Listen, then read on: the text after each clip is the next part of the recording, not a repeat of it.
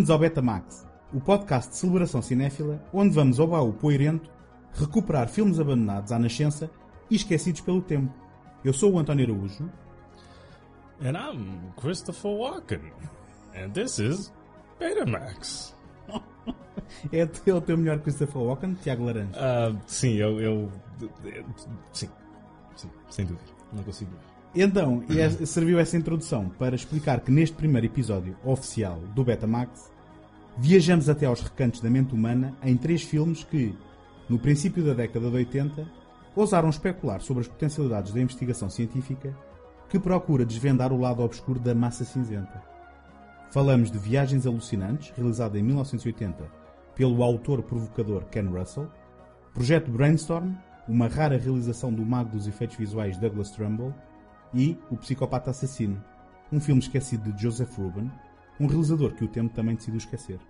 Antes de Concordo. irmos, antes de irmos a, a- estes, a estas obras-primas, e eh, na verdade estou a ser irónico, mas eh, eu acho que desta vez temos uma boa safra. Ah, mas há aqui alguns nuggets dourados que conseguimos desenterrar. Não é tudo. Aliás, neste trio, hum, só houve um que eu fiquei mais descontente. Pô, então Sim.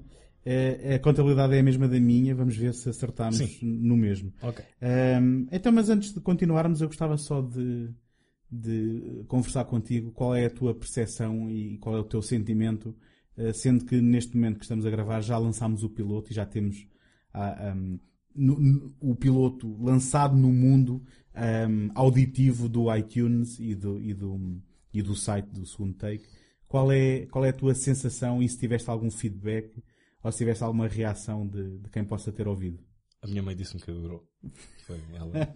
Ela veio Ah, foi, foi ela que ouviu? Foi, foi, foi, foi ela. Foi ela. Ela- Três vezes, não sei se reparaste Ah, nas ok. três. Eu não me tinha apercebido que era o mesmo IP. Ah, Ima acho que foi, foi engano, acho que ela. Ahm, para mim vale pela experiência. Ah, e tu disseste-me há pouco uma coisa muito acertada que foi se há uma desculpa para- para vermos o cinema que nós gostamos, então perfeito. Não, Certo. não preciso de mais nada. Mas quando, quantos mais ouvintes desse lado, melhor é para nós e espero que para vocês também. Espero que ninguém esteja a ser submetido a este podcast via tortura à la laranja mecânica. Ah, como, como é que era o nome da. O efeito. Não. Não me lembro, não me lembro. Ahm, não, Obrigado mas a verdade, a verdade é que eh, lançámos o episódio piloto. Se estão a ouvir isto e também tropeçaram neste episódio por acaso, podem ir procurar. É, é um episódio piloto que eu penso que não, não, não deixa mal qualquer episódio piloto da história dos podcasts. Fiquei impressionado com essa transição para o episódio piloto. Foi mágico. E, entretanto, lançámos uma página do Facebook, também é uma página que pretende dispor bem como, como aquilo que fazemos aqui, eh, enquanto olhamos para filmes que eh, possam estar es- esquecidos pelo tempo, mas que de preferência também nos tragam algum tipo de gozo e algum tipo de, de mais-valia. Eh, entretanto, este podcast pode ser subscrito no iTunes e eh, quem está a ouvir hoje pode já o ter subscrito eh, no feed do Betamax ou então pode estar a ouvir porque ainda estou a partilhar isto no feed do segundo take. Vou fazê-lo durante este episódio e mais o próximo e depois a partir daí, digamos, mandamos o passarinho para voar pelas, pela- pelas próprias asas ehm, e vemos o que é que acontece. Pessoal que não tiver iTunes, não desesperem, porque ah, se tiverem Android, acho que se forem buscar um motor de busca a uma aplicação de podcast, ela costuma utilizar o motor de busca do iTunes Exatamente. e depois vai lá buscar. Bem lembrado. E ehm, há sempre a possibilidade de ouvir o episódio diretamente na página www.segundotake.com barra Betamax. Portanto, ehm, também hum, é fácil. Ehm, mas se estão efetivamente a ouvir isto via feed segundo take e gostarem do que ouvem, vão, por favor, eh, subscrever a isto eh, no feed específico do Betamax para depois poderem continuar a receber os episódios de forma eh, automática.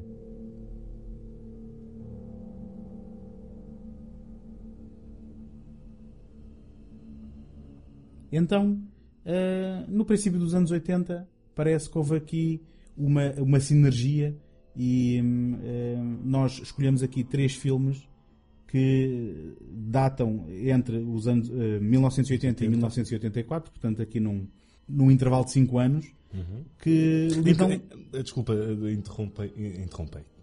Uh, bom português neste podcast. Uh, interrompido bruscamente. Uh, mas são filmes bastante diferentes. Se comparares o Altered States com o Dreamscape, notas a evolução que o princípio dos anos 80 atravessou até ali a meio em que aquilo já era um uma selvageria, tudo vale, mas já vamos aí. Desculpa, Sim, António, continua. Não, eles são, eles são filmes, um, sem dúvida, completamente diferentes que abordam mais ou menos o mesmo tema, ou pelo menos partem do mesmo, do mesmo ponto, que é uh, a exploração das capacidades científicas um, do, do, cérebro humano. Um, para começar, então, uh, temos o uh, Viagens Alucinantes tal como estreou em Portugal a 14 de janeiro de 1982. Uau! Uau, ok. demorou assim tanto tempo? Uh, demorou dois anos. In the basement of one of the country's leading medical schools, Dr. Edward Jessup, candidate for a Nobel Prize, is conducting the most dangerous experiment in the history of science. And the subject of the experiment is himself.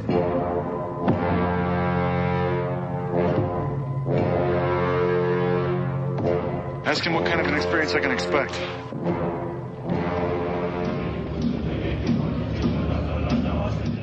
Mas isto é uma realização do Ken Russell um, e uh, um argumento, adaptando o próprio livro, de um autor uh, consagrado que se calhar hoje em dia é um nome também, ele, uh, pouco referenciado ou pouco um, lembrado que é o Paddy Chayefsky. Mais conhecido pelo Network, acho eu. Mais do, conhecido, do sem dúvida. Já vamos falar do Paddy, okay, okay. mas então... Paddy para, para, para os amigos, para os compinchas. É? Para, os, para os compinchas.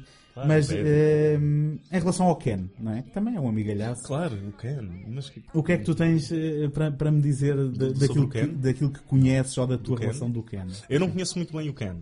Um, sei que. Agora ia dizer uma piada muito má sobre Ken e Barbies, mas vou abortar já aqui. Um, eu não conheço muito bem Ken, sei que ele foi, foi o realizador do Tommy, certo? Dos, dos The Who. Sim. E sei que é um realizador super psicadélico e dele honestamente conhecia este filme e o terceiro filme da trilogia Harry Palmer com Michael Caine, que foi o Billion Dollar Brain. Ah, Brain. Muito um, bem. Que ele, que ele fez quase certeza uh, pelo cheque. Pois. Eh, este, este, é um realizador normalmente uh, eh, um, apontado como um realizador polémico. Um, o, se calhar o, o, filme mais polémico dele é um filme de 71 chamado uh, Os Diabos. Um, realizou efetivamente o Tommy. Eu confesso que conhecia o Ken Russell mais por alguns filmes. qual é a palavra portuguesa para sleazy? Ah, disse uh, cebosos. Cebosos. cebosos. Uh, film, um, alguns filmes um pouco cebosos dele, ali entre os anos 80 uh, e o princípio da década de 90, nomeadamente As Noites de China Blue, de Kathleen Turner, que era um, um okay, filme yes, okay. que povoou o imaginário, digamos, de, de da preparatória, de, de, de, quando eu estudava na preparatória. Ou seja, esse e o Body Heat andavam mão em mão. por causa da, da, da Kathleen Turner, sem dúvida. E Posso dizer que as noites de China Blue uh, povoavam o imaginário sem sequer o ter visto. Uh, era por causa dos cartazes, era por causa dos trailers, era por causa daquelas, daqueles bocadinhos proibidos a, a, a miúdos da nossa idade que tínhamos a, a possibilidade de ver. Uns anos mais tarde, uh, gravei da, da televisão um filme do Ken Russell. Não foi porque era do Ken Russell, porque eu não fazia a mínima ideia que era o Ken Russell na altura, mas porque ele tinha o singelo título de A Prostituta. E eu pensei, bom, isto se calhar é um bom filme. Antropologicamente trará uh, motivos de interesse um, e, e, e, sem dúvida que, enfim, nem sei dizer hoje em dia uh, se, se era bom, se era muito mau. Uh, sei que não seria uma coisa nem outra, ficava ali alguns pelo meio, mas sim, era um filme que retratava as aventuras e desventuras da Theresa Russell como uh, uma prostituta de, de, de, alta roda, presumo que em Nova York. Isso faz parecer o filme uma espécie de Indiana Jones, as aventuras de uma prostituta Exato, de alta roda. Exatamente. Das mãos do mandarim, que era um tarado do pior. Mas estes títulos não te dizem nada, então? Não, Não, não... honestamente, uh, não, não, não é um realizador que eu possa dizer que tenha investigado Sim. muito sobre. Então, mas o, o- Ken Russell era britânico, eh, entretanto... Sim, sim. Isso eu eh, sei, isso eu sei. O Altered States é, o prima- é a primeira produção americana dele, E, e primeiro filme do William Hurt e da Drew Barrymore. da Drew Barrymore, exatamente, que aparece durante dois segundos fugados numa cena, não é? A fazer drogas. Sim. Eh, a- Ainda não, era Desculpa, só, Drew, era só no ano seguinte é que, é que acho que isso começaria. Mas o, o, o Ken Russell vem, vem então para realizar um, um, um filme do Paddy Chayefsky, como tu disseste muito bem. O seu filme mais conhecido é o Network, que em Portugal se, se chamou Escândalo na TV. Uh, mas ele, na verdade, foi nomeado a quatro e vencedor de três Oscars. Não só Espera, estás a falar do, do, do, do Paddy? Ou O Paddy, Do, do Paddy? o Ah, Paddy, já- ok. já- já não, não, o do filme, não do Altered State. N- Não, não, Não, não. ok, não. ok. Eh, peço desculpa se não fui claro. O Paddy Chayefsky ganhou eh, três Oscars antes de chegar a Altered States, ehm, com o argumento de Marty, 1955. eh, o Hospital, um filme do Com George, Hill. sim, com o George C. Scott, que... ah, não, esqueci, eu confundo sempre esse realizador com o Arthur Penn. Que, Pois, porque este é o Arthur Hiller, não é? sim, que o Penn Foi o realizador do Bonnie and Clyde, e, é? é e realizador original deste filme.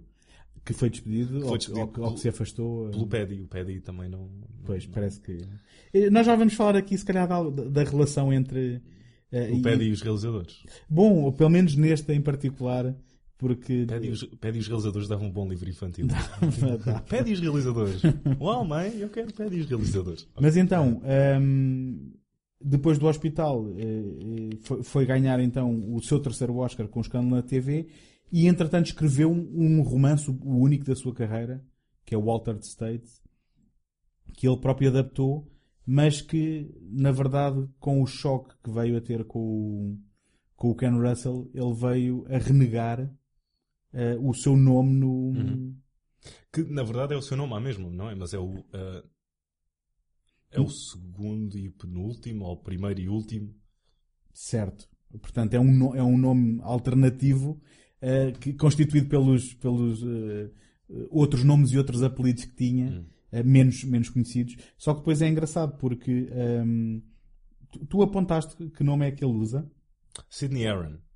porque aparece no ecrã argumento por Sidney Aaron, baseado Na- num na- livro de, de, sim, Paddy Chayefsky, sendo os dois a mesma pessoa. Vamos só continuar o, o podcast a dizer cenas em coro, por favor. Ah, e agora? Começava-me a rir também. Mas... Olha, ehm, então, mas porque eh, aparentemente o Paddy Chayefsky era, um- era um senhor que se tinha em, em- muito boa conta. Muito boa conta. Ah, de- devidamente acertado na sua decisão. Bom, ehm, ele, ele era um argumentista conceituado, sem dúvida, mas parece que o estilo dele chocou com o do Ken Russell ehm, e ba- basicamente o Paddy Eh, acusou o Russell de lhe alterar Homicídio. tudo e, o, e o Russell disse não, não, eu não alterei nada, ele é que é impossível de, aturar. de aturar e de, e de satisfazer e por isso vá-se lá saber quem é que tem razão. Eh, O que importa, o que importa na verdade é o resultado final. O, queres adiantar alguma coisa sobre o que é que é o eh, Viagens Alucinantes e, e sobre o seu resultado final?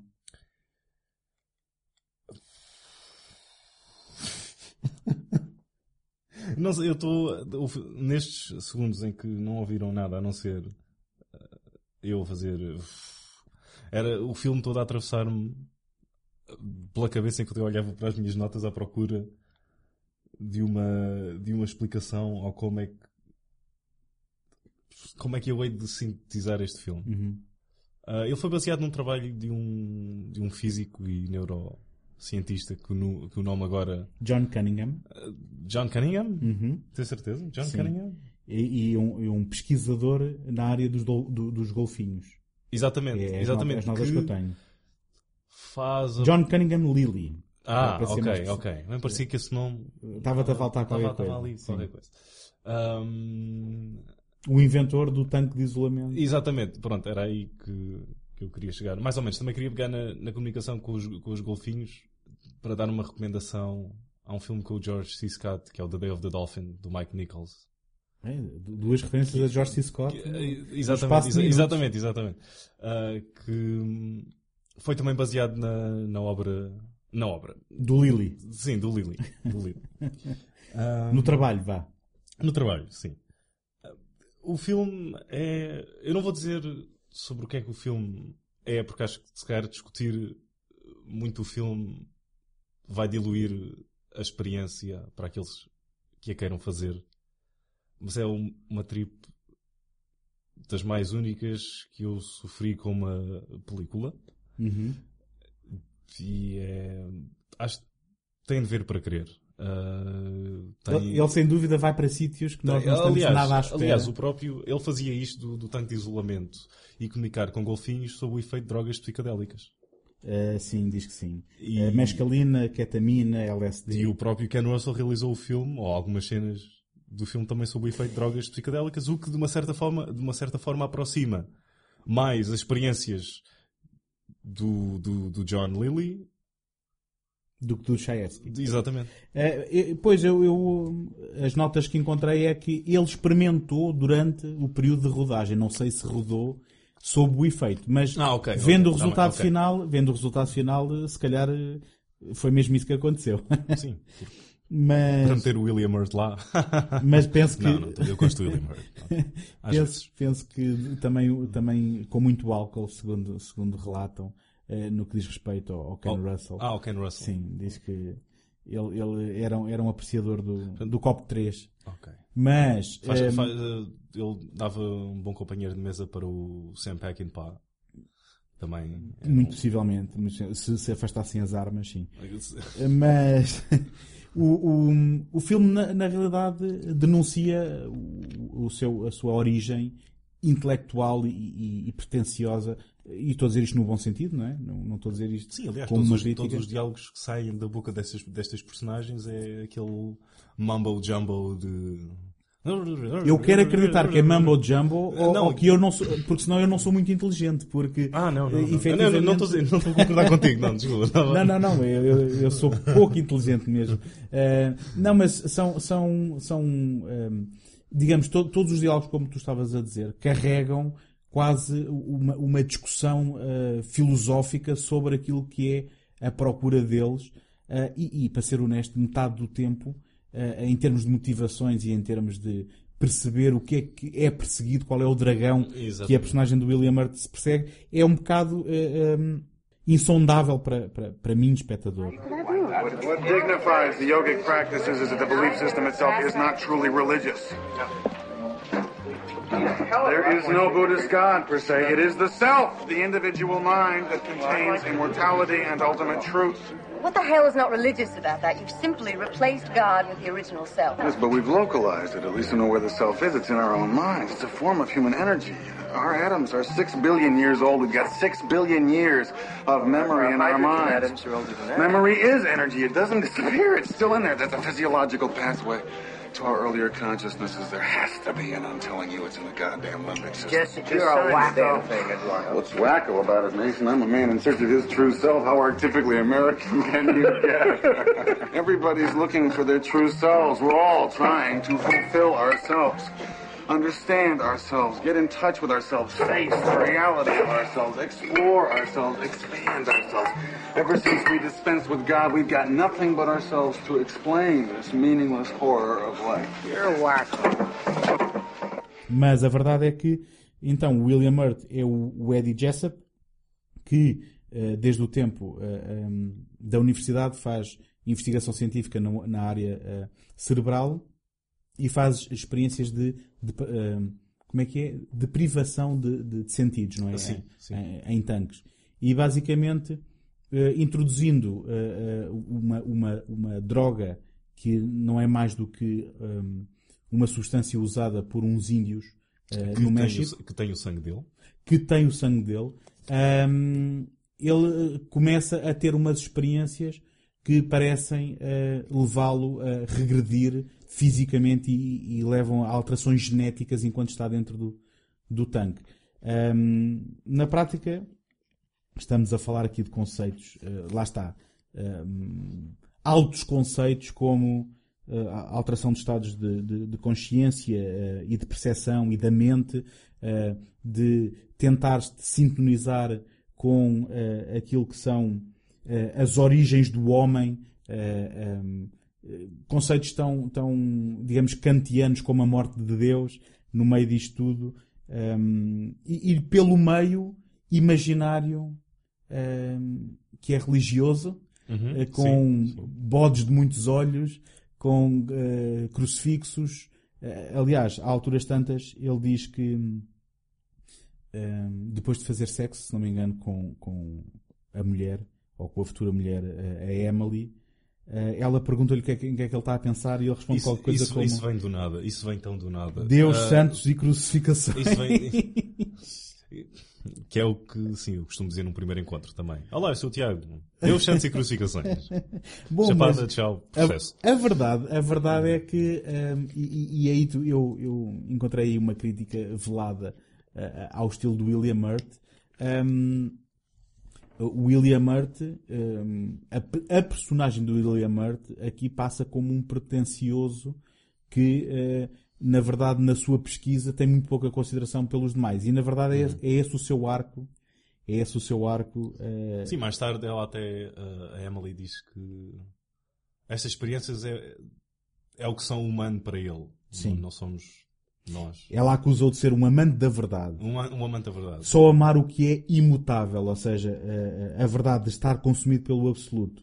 Eh, E que eh, todos os outros à volta, para ele, são matéria transitória. Se bem que, nós depois vamos falar no final, se calhar ele chega lá, apesar de o caminho ser tu- tortuoso, não é? Mas eh, há aqui há aqui uma coisa muito interessante que é, numa das últimas eh, experiências, sendo que, se calhar, eh, eh, não, não deixamos de falar de uma experiência em que ele se transforma num homem das cavernas, não é? E sai disparado. Ah, O filme aí muda completamente de tom. Eh, como assim? Na tua opinião? Até aí está a ser uma experiência mais ou menos cerebral, se bem que psicadélica. E que do nada transforma-se numa espécie de American Werewolf in William Hurt. Não sei. Um, Sim, é- E do era... nada há assim uma cena de perseguição entre ele e mais um polícia, que depois são dois, Sim. e depois ele vem cá para fora, e depois começa a observar uns cães que ladram e vão atrás dele, mas ele depois dá a pancada num cão, e depois vai para um zoo, e mata um animal que eu não me lembro qual é, Sim, penso que é um bode. come o coração e desmaia, e voltamos ao filme. Uh, sim, era, era quando, quando eu há pouco dizia que o filme ia para sítios completamente inesperados, é porque aquilo parece ser uma exploração intelectual. Intelectual, se bem que uh, co- com as tais uh, montagens que, que, que- que mostram aquelas visões no decorrer da experiência, que são viscerais, mas depois há mesmo uma transformação física da personagem, e sim, parece que estamos a ver. Uh, um, um qualquer filme, uh, aquelas comédias em que se descobre um homem da- das cavernas congelado não sei onde, não é? Se bem que todos os efeitos estão. Todos os efeitos práticos estão Uhum. muito bons. Estão ao nível de qualquer filme de topo. Eu, eu vou, eu, vou visual. trazer, eu vou trazer duas referências visuais para essas eh, montagens que, que não sei se concordarás e, e me dirás eh, de uma forma ou de outra, que é há cenas que fazem lembrar o 2001 no que diz respeito a, a, àquelas montagens da trip deles, especialmente na experiência final em que parece que quase estamos a ver uma representação do Big Bang ou do, ou do começo da vida. A mim pareceu-me reminiscente de 2001 ehm, pelo menos em termos de, de feeling, se não exatamente a mesma estética, porque aqui é muito mais biológico, enquanto que no 2001, se calhar, ehm, é, é- é mais eh, eh, angular e linear e, e- e tecnológico, digamos assim, aquel- aqueles momentos visuais. Se bem que também com paisagens, ehm, digamos, geológicas. Enfim, pelo menos o, o- o sentimento das montagens para mim foi, foi comum. E outro eh, que me ocorreu foi o filme do Darren Aronofsky, The Fountain. Que, É clara inspiração para este filme. Eh, bom, ó, eh, neste não, não, filme, era isso. Eu estava. Sim, estava a falar a sério. eu não sei, quem nos está a ouvir pode não saber que o The Fountain é um filme posterior, mas ehm, que também usou eh, para, para eh, efeitos especiais ehm, eh, imagens conseguidas eh, organicamente em microscópio uh, e que, um, se fores a ver, ainda hoje não estão datadas porque não são CGI, são, Hum, são uh, fotografia, uh, digamos, microscópica que capturou um, um trabalho muito interessante. Um, não sei se foram dois filmes que te vieram à, à cabeça com estas cenas. Não, Estou a ver eu, que não. eu- não, eu estava quando estava-me a referir aos efeitos práticos mesmo da transformação do William Hurt. Uhum. Não todos aqueles efeitos psicadélicos que passam quase como background Uhum. nas alucinações ah, ou metamorfoses ah, das experiências dele. Ah, de- ia, ia só dar dois, o, o The Howling e o American Werewolf in London, só para o, o tipo de, Certo. de transformação que ocorre fisicamente e que eu achei que estava extremamente ah, bem feito. I want someone to look at those x-rays who can read them. I'd Eddie. rather not have everyone in the Brigham Inn on this. It's bad enough we've got this nosy x-ray technician. Are you all right? I'm fine, Mason. I tried to indicate this was just a transient thing. Transient ischemic attack, that's what it was. He's got his voice It back. wasn't an ischemic attack.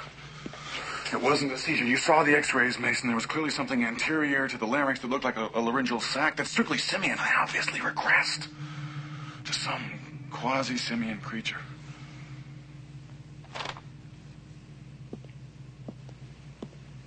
I'm going to show these someone who can read and write, because you're reading it wrong, that's all there is to it. Because no one's going to tell me you de-differentiated your goddamn genetic structure for four goddamn hours and then reconstituted.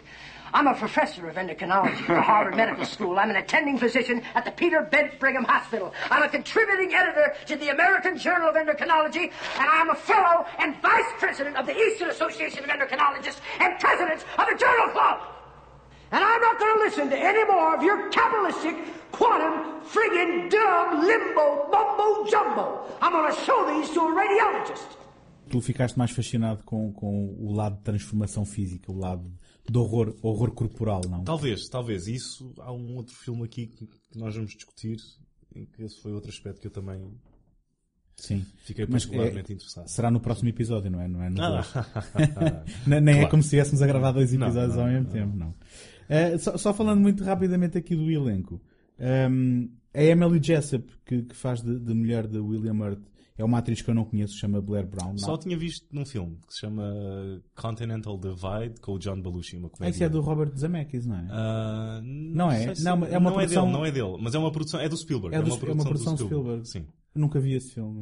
eh, Interessante. Não perdes assim muito. Ok. Não, não é. Eu sei, que, eu sei que é um dos nomes que aparece nas primeiras produções associadas à Amblin. Uhum. Sim, sim, sim. É Eh, de 80, não sei, é ali da época do Blues Brothers Pois, também. pois. Mesmo. Kevin Reynolds, talvez. Não sei. Enfim, eram os, eram os nomes que apareciam. na- Michael Apted, acho eu. Eh, Que foi. Ok. Sim, que depois mais tarde fez os Gorilas na Bruma e um, e um James Bond também. Exatamente. Sim. Perfeito. Ahm, depois temos o Bob Balaban, que é ah, um ator e autor em direito próprio. Ele pode ser ah, visto recentemente em alguns filmes do Wes Anderson. Ahm, eu, em miúdo, lembrava-me dele imediatamente por causa do 2010. Ele era Boa, o, o criador do, do, Exatamente. do Wall Sim. que, que ia na missão. Um, e um, lembro-me também depois, mais tarde, de, de me reencontrar com o Bob, não é? Também o amigo Bob, Nós conhecemos toda a gente, é incrível. num filme um, menos celebrado do Robert Altman que se chama Gosford Park. Que é é um- celebrado? Não sei, eu acho, Achas que é muito celebrado? Uh, enfim, acho que sim. acho que, é, acho que é o filme que lançou aquele, uh, aquele conceito do upstairs, downstairs, que depois, mais tarde, foi, foi aproveitado pelo Downton Abbey e coisas do género, Ok. em termos de- de Mas acho que dentro, de- agora fazer aqui um parênteses do Robert Altman, acho que dos filmes que ele tem é capaz de estar, não é no top, mas acho que é um filme que facilmente se associa a Robert Altman, Eu, eu então, Não. então eu, eu acho que bem porque é, é um filme que eu aprecio bastante. por acaso não, não vi. Não sou, não sou o maior uh, fã de Robert Altman, apesar Tá de- bem, Especialmente quando ele está em modo Robert Altman. Com certeza que quererás tá- falar sobre isso, mas uh, Claro, guardamos isso para uma claro, claro, claro. Não agora, não agora. Não agora. O, o- tu, já, tu já mencionaste a Drew Barrymore também de passagem, muito nova, primeiro papel. Vemos ali um John Larroquette também num papel completamente John, tá? acidental. Sim, é o Larroquette. técnico de raio-x. Ah, Um, que, ele, que ele obriga a fazer o raio-x ao, ao, ao Eddie. sim, sim, ok. Um, e aqui num, pa- num papel completamente eh, com, com a veia quase a, a rebentar, o Charles Hayde, que é um nome que a mim não me diria nada, e a voz poss- possivelmente também não, mas que eu um, assim que o vi, lembrei-me imediatamente porque era um- uma das personagens do elenco de A Balada de Hill Street, que era uma Ah, série ok. televisiva. que- Hill Street Blues? Hill Street Blues. É o médico, aquele médico meio solista. Meio solista não É, é, o- é o médico que passa o filme todo a não Ah, a querer sim, acreditar em sim. nada do que se passa. Eh, e, e que já agora, esse tipo, o- o- que esse estilo de interpretação terá sido um dos fatores do Chayefsky não ter ficado muito contente com, com o Ken Russell, porque eh, eles passam metade do filme a gritar uns com os outros. E, E o, di- eh, o diálogo passa por cima de diálogo e. eh, Sim, e até o Bob Balaban entra quando, quando, quando há finalmente a experiência que eles testemunham aquela energia a sair ele- dentro ele, do ele tem tanque. ali uma entrega de diálogo um bocado Na, estranha. na casa de assim, banho na tem, casa. tem, tem, tem, que aquilo... Até antes, quando ele diz que já passou 3 horas a limpar o chão. Exatamente, e tal. exatamente. Aliás, alguns por aqui eu vou colocar esse. Ah, essa é. Ok. For God's sake, let's drop this goddamn thing. I don't want to talk about it. I can't help it. You may want to go to sleep right now, but the way I feel, I don't expect to go to sleep for a year. I'm on fucking fire. I am in there mopping up the goddamn tank room, and I would like to know why. Do you believe in supernatural agencies, Mason? No, sir, I do not.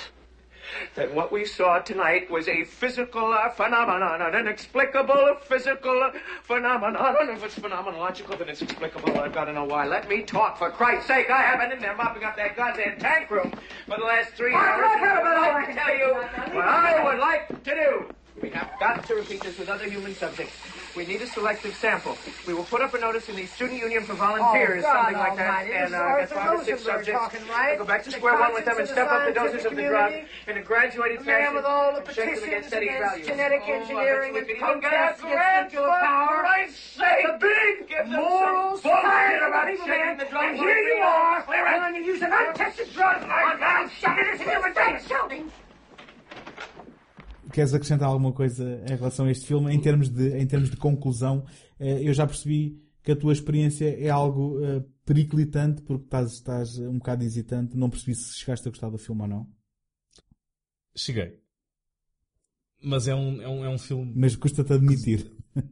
Não é bem eh, gostar. Ahm, é um filme, que, como disse ao princípio, que eu tomei mais como uma experiência e não como um filme que fosse dar muito desenvolvimento de personagens ou, ou com o qual eu me conseguisse identificar eh, muito. Não, foi. Foi o mais próximo que eu tive de tomar drogas no cinema sem as tomar. Ah, e por isso estou bastante grato ao filme do Ken Russell. E quem sabe Saiu- saiu ir- barato. ir- irei descobrir, sa- saiu barato, exatamente, irei descobrir o resto da obra dele ah, só por causa deste filme. É porque é verdade que o final parece um bocado apressado. E, e- e aquele arco que nós estávamos a falar era depois desta última experiência, o Eddie percebia, eh, eh, ao regredir até a- ao, ao primórdio da matéria, ahm, até ao vazio da criação, ele ficou aterrorizado e percebeu que, e depois diz isto mesmo eh, explicitamente, de que eh, este, este, este, esse momento da criação é solitário e que aquilo que dá, eh, digamos, sentido à vida, vou pôr neste, nestes termos, é aquilo que é transitório, em resposta àquilo que, ehm, em resposta àquilo que a Emily tinha dito há uns minutos atrás. E, portanto, eh, há efetivamente aqui um arco onde, eh, quase sem tu te aperceberes, ele vira-se e diz I love you, que é uma coisa que nunca tinha dito à Emily, Exatamente. e, Aquela- e, entretanto, torna-se um bocadinho mais humano, não é? Até, até há uma cena no princípio em que ele- eles estão na, na universidade, salvo erro, eh, e ele lhe diz uma frase qualquer dele em que mete os pés entre as mãos para dizer uma simples mensagem. Uhum. E ela diz-lhe que é, ok, então este, isto vai ser eh, o mais perto de uma declaração de amor que vou ter tua. Exatamente. Isto foi, foi depois dela ter-lhe pedido para casar com ele e ele ter ido Sim. à vida dele, Sim, ter sim, feito N coisas e depois mais tarde voltou e disse: Bom, está bem, então. eh, acho que nunca vou encontrar ninguém nem metade do, teu- do interesse que tu tens e portanto. É isso. portanto, ele, está mais conformado com a cena do que ela, até porque porque ela é transitória, porque é, Sim, é matéria, exatamente, é- não é a exatamente. verdade, eh, enfim. Mas es- este é o arco da personagem. E portanto, basicamente, se, se nós formos espremer o sumo, temos a história de um, de um, de um bastard, não é? Que se torna um bocadinho mais humano no final. É isso que temos aqui, depois destas experiências todas. Este fim confesso que parece um bocado apressado. Não sei se foi uma, uma, uma decisão artística ou se foi algo que correu mal e que decidiram uh, acabar assim rapidamente. Esta foi a segunda vez que vi o filme. A primeira vez tinha tido, se calhar, a mesma reação do que tu, e agora estou ligeiramente mais positivo depois de o ter visto. Não, a minha reação é positiva. Uh, não é... Só achei que é um filme que não podemos intelectualizar demasiado. Deixa, só para acabar, um, dois pontos. Ah, créditos iniciais muito semelhantes ao do Alien. Certo? Ao do Alien, com, com, com o título, sim, não, não me tinha ocorrido. É... Com, com o título, assim, com as palavras uh, um, em macro uh, e a câmara afastar-se e elas no final de, de todos os créditos é que aparecem. Uhum. Sim, sim, bem visto. B. William Hurt, o Ryan Gosling dos anos 80.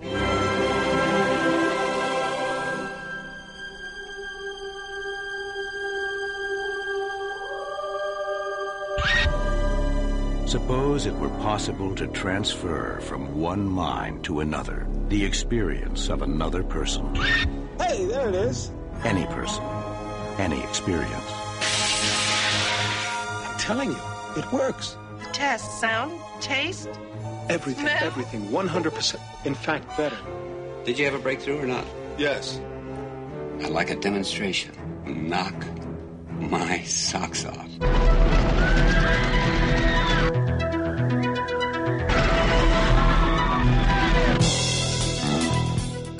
1983, Brainstorm, que em português se chamou Projeto Brainstorm, sendo que estreou cá em 10 de maio de 1974. Portanto, este só demorou, só demorou um ano.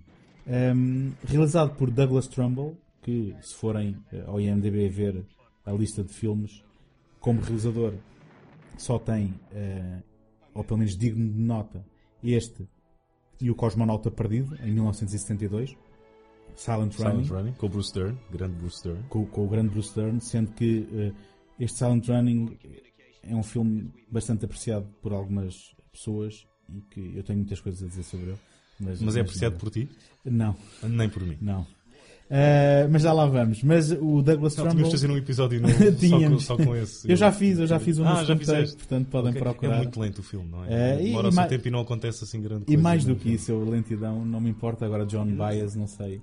Não, mas tem algum. Eu, sim, eu também não me importo com lentidão, mas quando tem um propósito. Acho que hum, talvez tivesse de ver o filme outra vez. Talvez eu é que seja e é, e, e é muito pouco subtil.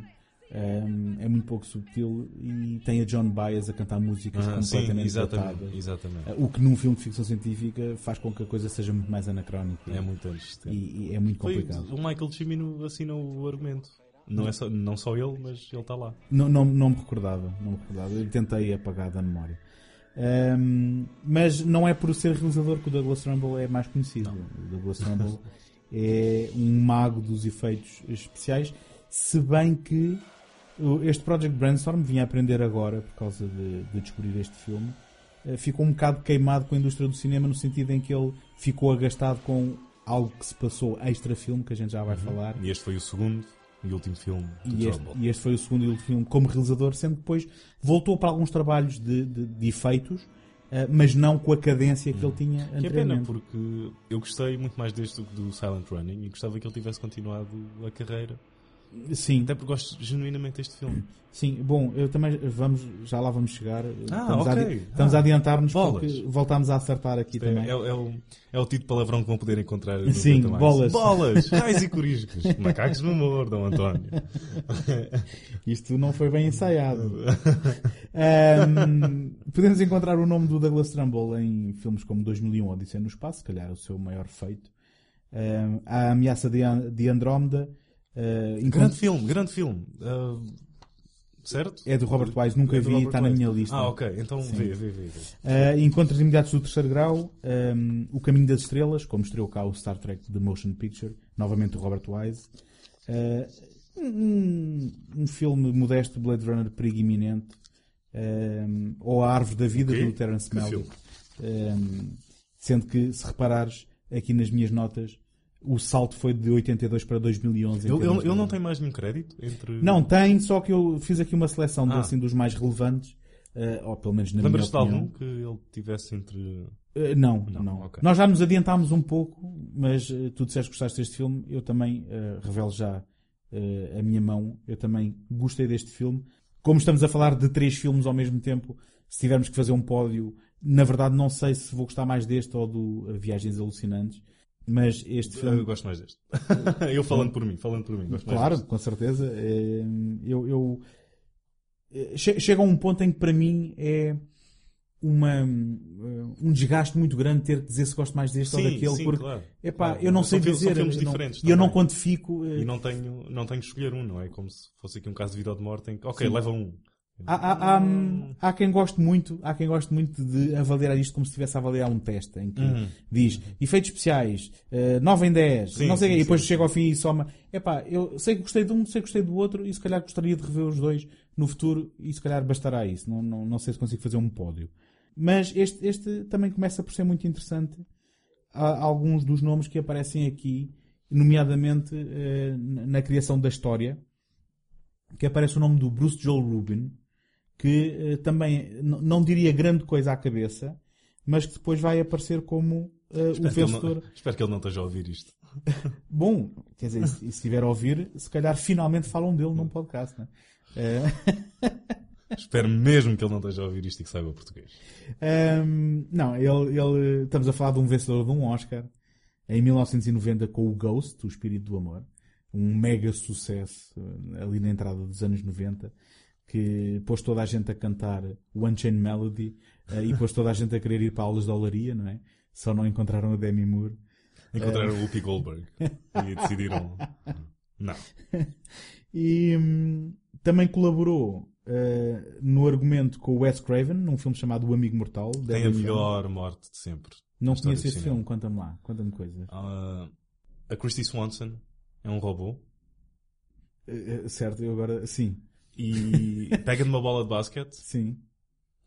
e atira a bola de basquete com uma força tão grande Estamos a falar de um filme do Wes Craven. Wes certo? Craven? Ok.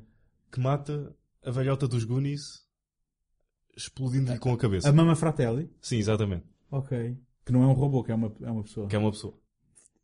Ok, E é um robô. filme tão Chris- diferente em Christy tons. Swanson. Robô, Christy Wes Craven. Wes Craven, bola de basquete. Uhum. Ok, ok. Para que dizer mais? Eh. Corram à vossa loja de vídeo local. Ele, ele também, também em 90 assinou um, um, um argumento de um filme que até poderia aparecer qualquer dia no Betamax, Claro. não é? que é Que é o um- BZ Viagem Alucinante. Tem... ah, odeio esse título em português. Uh, sim, Jacob's Ladder. Do Adrian Lyne. É Lyne que se diz, não é? Ah, acho que sim. Adrian Lyne. um, que depois de uh, ter. uh, eu não vou fazer esta piada. Não, diz, diz. Agora diz, diz, diz. Não, agora. É, depois de ter lixado as costas do Mickey Rourke nas escadas Sim. de 9 semanas e meia, lixou, lixou as mentes. Aliás, este podia, aqui este podia ter feito. Este, este podia ter feito aqui pandan com os três filmes que estamos a falar, não é? Porque é um, é um filme da mente. Mas é de 90 já, enfim, já estava a fugir E- aqui ao padrão. E preciso de o rever urgentemente. E tenho uma péssima notícia para ti e para todos que nos estão a ouvir. O quê? Diz, António. É que está a haver um remake deste, assim, naquela Ah. onda do Flatliners e... Sabes que eu não, eu não me importo muito com remakes. Bem, não estragam tenho- original. Não estragam o original, é isso. Continua original lá, não é? Sim.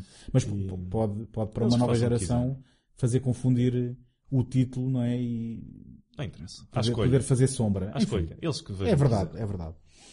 Bem, a verdade é que esse Bruce Joel Rubin, estamos a falar dele hoje, mas de Robert Sti- Stiesel e Philip Frank Messina, Não não faço a mínima ideia, sei. nem sei quem são.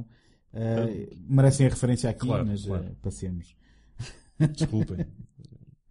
Ele, eh, o eh, Trumbull trouxe para diretor de fotografia um colega também eh, com, com carreira nos efeitos especiais, um, um membro da sua equipa habitual, que é o Richard Juricic. Normalmente faz fotografia n- no domínio dos efeitos visuais, mas que aqui foi diretor de fotografia do, do filme. Eh, e, e isto vai ser relevante porque estamos a falar de um filme que nos apresenta dois formatos hum, de ecrã diferentes para ilustrar diferentes momentos da, da ação, mas já vamos falar disso. Um, como compositor, aparece aqui o, o James Horner e eu uh, gostava de falar do James Horner, não por causa do Titanic e não por causa de ter falecido recentemente, mas para dizer e de trazer um bocado de- da experiência pessoal para, para este podcast que um, eh, o primeiro compositor, quando eu come- comecei a perceber que havia pessoas por trás desta magia que era o cinema, que os filmes não surgiam feitos, ehm, obviamente George Lucas, Steven Spielberg foram dos primeiros nomes, depois, não sei se até já falei aqui, eh, Brian De Palma, John Carpenter foram eh, essenciais na minha dieta eh, cinéfila, e depois em termos de composição, o John Williams vinha por arrasto do, do Spielberg e do Lucas e do, do, do Super-Homem, e ehm, o James Horner, a par talvez de Jerry Goldsmith, foi dos primeiros nomes que eu comecei a conhecer quando comecei a alarga- a alargar o espectro de, de saber que, que outros compositores faziam eh, música eh, para cinema. Na verdade, não foi precisamente com o Star Trek 2 A Ira de Khan, eh, nem, nem com eh, o Aliens. Mas foi com o 48 Horas e com o Camendo. Não, Ah. não foi. Não foi. Foi com o Glory. Ok, Foi o com Glory é aquele com o Denzel Washington. Um, um filme com o Denzel Washington, do com o Matthew Zwick, Broderick, é? do Edward Ah, Zwick. ok. Sim, mas depois, mais tarde, em retrospectiva, O 48 Horas e o Camendo. o Aliens e o- e o Star Trek 2, A Ira de Khan. Ahm, Confesso que nem sabia. O James Horner fez a música do comando. Sim, e do 48 Horas. Ok. São basicamente quase a mesma partitura, se fores ouvir. Pois, depois tu começas a perceber que há, digamos, se os filmes forem próximos temporalmente, há sonoridades muito parecidas. É igual. Bom, que- Não, estou. Não sei. É assim, o, o Aliens não seria também o que é sem a música do James Horner. Sim, claro. Mas tu reconheces com- completamente aquela música, ah, digamos, de ahm, bélica que Uhum. ele tinha desenvolvido para o Star Trek 2.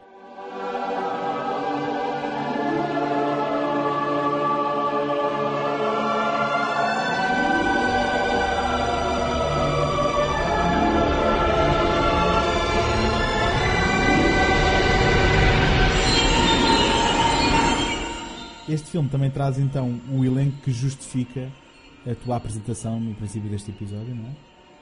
Não vou fazer outra vez. Faz lá, é tão boa, tão boa. Tão... Ah, I'm the Christopher Walken. Pronto, está igual. Não, isso agora é o Arnold Schwarzenegger a fazer o Christopher Walken. Já é a segunda vez que eu digo bolas num- em um minuto. Pronto, temos o Christopher Estou Walken. claramente irritado. Num- num- mas olha, num, num, num casting completamente inusitado, porque o Christopher Walken é um cientista. Uhum. Agora, eu peço que pares para pensar bem Uhum. nisto que eu estou a dizer. O Christopher Walken é um cientista.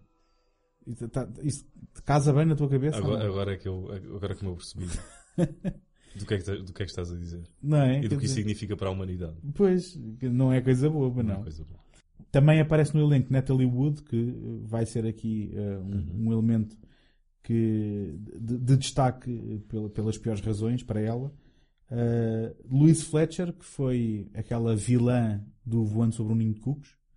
Uh, aquela, aquela como é que diz? enfermeira? Enfermeira que perseguia uh, o, o Jack Nicholson. Eu estou a falar um bocado em bicos de pés, porque eu não vejo esse filme há muito tempo, mas lembro que a Mas figura é dela assim, era, era sim. bastante. E eu juro que ela aqui, a única coisa porque ela é conhecida é fumar. Bom, sim, é esse- a esse- única coisa que ela faz. Era. uh, não, quer dizer, ela é boa atriz. é? Não, eu não estou a dizer que ela não Sim, seja sim, boa sim, atriz, mas estou a é- mas é uma chaminé. A única coisa que este filme lhe dá é cigarros. É cigarros, sim, sim, atrás de cigarros. Eh, que que eu acho que é para depois justificar o que lhe acontece, mas enfim, eh, é também para mostrar. Não é para mostrar, desculpa, não é intencional. Mostra só, em retrospectiva, aquilo que eram os anos 80, que eram eh, outras realidades daquelas que a gente conhece hoje em dia. Cientistas a trabalhar em projetos mega importantes com equipamento e de cigarro na boca e ela fuma em cadeia, quer dizer, é, é brutal. Eh, aqui outro nome também, se calhar, eh, digno de nota, é o Cliff Robertson Uhum. que eh, eh, se a cara for eh, familiar é porque é o tio do, do Peter Para os Parker ouvintes. no filme Mais jovens. para os ouvintes mais jovens Mas e para os para- mais distraídos como eu Para a tua dieta de Brian De Palma, certamente conheces o Cliff Robertson do Obsession. nunca vi o Obsession pronto, eu, o Brian De Palma apesar de ter sido ali muito importante ehm, não, não tenho o integral do Brian De Palma eh, completado portanto. Então vamos guardar esse para outro, para Vamos. um episódio futuro. Vamos. Que eu já não vejo esse filme há algum tempo também. Mas então, hum, este é um filme que. Que título é que isto faz lembrar assim se eu te, se eu te apontar? Uma arma? Vamos, vamos fazer este exercício várias título? Que título é que este filme te faz lembrar? Que película, vá, como tu gostas de dizer, não, não, não te lembras de nenhum. Há um filme que se chama Estranhos Prazeres em português, que é o Strange Days. Eh, que, uh, digamos que pode ter se inspirado um, ou pode, pode ter acontecido que quem, quem o escreveu, só por acaso foi o James Cameron, não é? Um, se tenha inspirado neste filme, porque eles partilham mais ou menos de uma premissa semelhante, uhum. sendo que no Strange Days uh, um, eles gravavam os últimos minutos da vida de uma pessoa que morria e isso era um negócio como se fosse um, um qualquer tráfico de, de, droga. Mas aqui, efetivamente, os uh, cientistas que nós conhecemos no princípio do filme estão no, no, ponto de viragem, no ponto de, de, de, de eureka da sua investigação científica, onde a intenção é gravar a experiência sensorial também de, de, de, quem está a gravar, passa a redundância, para que depois possa ser reproduzida e possa ser transmitida neuronalmente. E se eu estiver a dizer as neiras, por favor, corrijam sempre. Podem enviar para o e-mail, não é? Para segundo take.gmail.com. Estas e outras gafas que a gente aqui tenha posto, ou tenha feito, ou uh, qualquer outro comentário que queiram deixar. Positivo, de preferência, sim, mas sim, negativo sim. também. Um, e então, basicamente o conceito e o, e o arranque do filme mostra precisamente uh, uma situação em que nem sequer está a ser gravado, não é? Está a ser um, um live feed em que quem está a gravar uh, aquilo que come, aquilo que experimenta, está a ser experimentado também por outra pessoa que tem um capacete. Uma espécie fabuloso. de walkie-talkie sensorial. Espetacular, certo? espetacular. Tu pensaste muito tempo nesta? Sim, sim. sim. um, ora bem, isto é, é, é, isto que nos traz aquelas diferenças de formato em que um, aquilo que é narrativa tradicional é, foi filmado eh, em 35mm convencionais com, com um formato de 1.7 para 1. Uh, acho que toda a gente entende o que, é, o que, é, que estamos a falar sobre isto.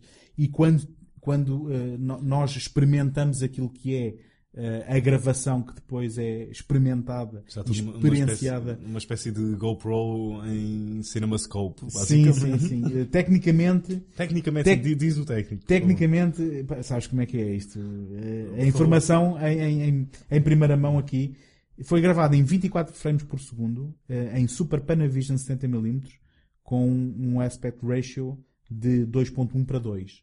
Portanto, eh, é, é, como tu dizes, é um efeito de olho de peixe, GoPro, uhum. em que de repente quem estivesse no cinema deixava de ver uma coisa relativamente quadrada para passar a ver o ecrã todo cheio. Com, uh, e depois presumo que também que uh, uh, o efeito sonoro tenha ali algum tweak naqueles momentos. Uhum. Para, porque há uma cena muito gira neste filme que é quando os executivos todos estão a a experimentar ah, sei, aquilo na sei. sala. Sim, sim, e sim. nós vemos é a, experiência deles dentro a andar de, de, uma montanha russa, não é? E, e, há um deles que se imagina num bar de strip, não é? Bom, não? Um, acho que estamos a misturar, estamos ah. a misturar. um, não há bar de strip, mas depois há, há uma cena de sexo que é usada como um dispositivo não, narrativo. Não há um, um bar de strip em que Está ele, eu acho tá, que isso tá, foi tá, a continuação que tu fizeste na tua. Não, não, não. não, não, não. Há, há, um deles está a imaginar o bar strip e depois interrompe e pede desculpa à senhora executiva que estava. Ah, é verdade, verdade, é na sequência, sim. Bem, ele não está a imaginar, porque tudo aquilo é gravação. Sim, e, portanto, sim. tudo aquilo é alimentado pela gravação que foi feita previamente. Eu acho que ele pede desculpa por se entusiasmar da maneira que se entusiasma. Ah, okay, assim. okay, okay. Mas eu estava mais a pensar é quando eles estão uh, no, no, na montanha russa, porque nós vemos eles com os capacetes a experiência de fora silenciosa, e então todos eles a fazer o mesmo movimento, não é? De, de, daquela reação típica do corpo, não é? Quando, pensa que está a subir ou a descer numa, um, num, num desses divertimentos. Um, enfim, se bem que o strip também é interessante. E o maior divertimento, talvez. E, bom, então já agora, só recuando e já hum. voltamos aí. O, o filme até é bastante seco. A, a, a realização do, do Douglas Trumbull é bastante eh, matter of fact, não é? Como dizem os americanos. Sim, se não, contar, se não contares com estes pequenos pormenores deliciosos de, ou com todo com todo, o aparato tecnológico. Exatamente, é? boa, boa, boa. Uh, que ele utiliza, até acho que sim, não há nada. Eu, eu estava a falar em termos de, de, de técnica narrativa. Um, um, portanto, não é um filme que pare para te explicar a ti, espectador, muitas coisas com muitos diálogos de exposição. Não, aquilo, é aquilo que vai, aquilo que vais aprendendo é, é nos diálogos entre as personagens. Mas é? ele, ele, demora o seu tempo a andar ali, é um bocado dos latinosos, anda ali, não sabes muito bem qual é que é o, o conflito principal. Será Sim. que é aqui? Será que é ali? E depois é que é, ah, não, é aqui. E quando tu dizes esse é aqui, já estamos nos 50 ou numa hora de filme. Sim, quer dizer. Se bem que ele vai plantando sementes ao longo do, do caminho, mas não é, um, não é assim uma reta direta. Não é uma história delineada. exatamente tradicional em que tu na primeira na- No na- primeiro instante. no primeiro instante sabes exatamente qual é o, o que eles perseguem e na verdade o que se vai o, o- o que vai borbulhando não é Eh, o que vai vindo à superfície da gelatina para usar a tua É a tecnologia. Eh, a tecnologia e depois as questões morais da utilização da, da tecnologia, não é? Penso eu.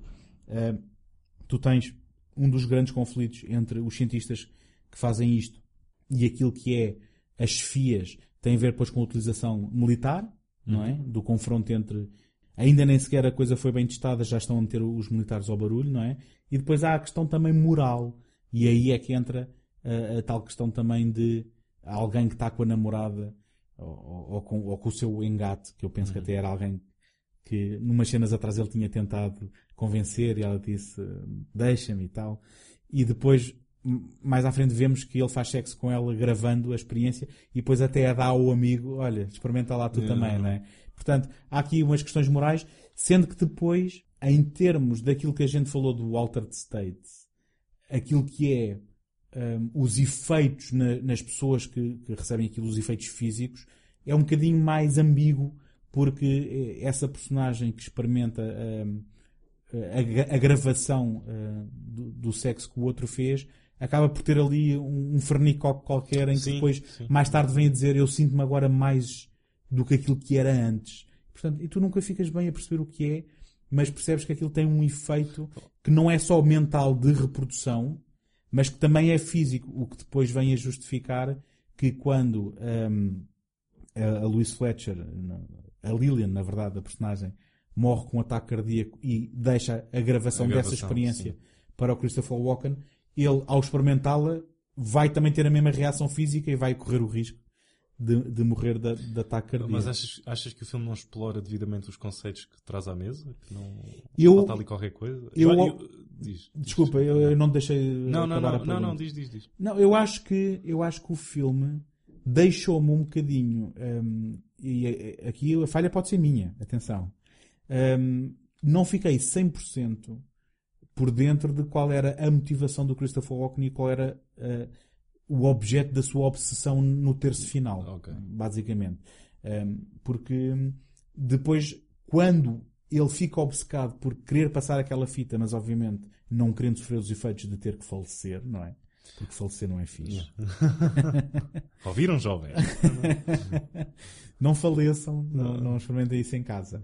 Mas hum, essa, essa obsessão, hum, eu percebo que é uma perseguição ah, do intangível, não é? E Sim, do- acho que era do- isso. Acho que era a- a- o que aquilo significava Uhum. e era a culminação do trabalho e para ele não deixar cair aquilo nas mãos erradas era, acho que era todo aquilo para qual eles tinham trabalhado era um dos objetivos. Mas diz. Eh, Não, sim, sim, e, e eu sei que o final foi de certa forma eh, apressado e, e teve que ser filmado com eh, algumas, algumas duplos a substituir, e ainda não contámos essa história, já lá vamos. Mas ele já tinha filmado todas as cenas principais, acho. Eh, Acho que só é só para alguns planos Pronto. menos.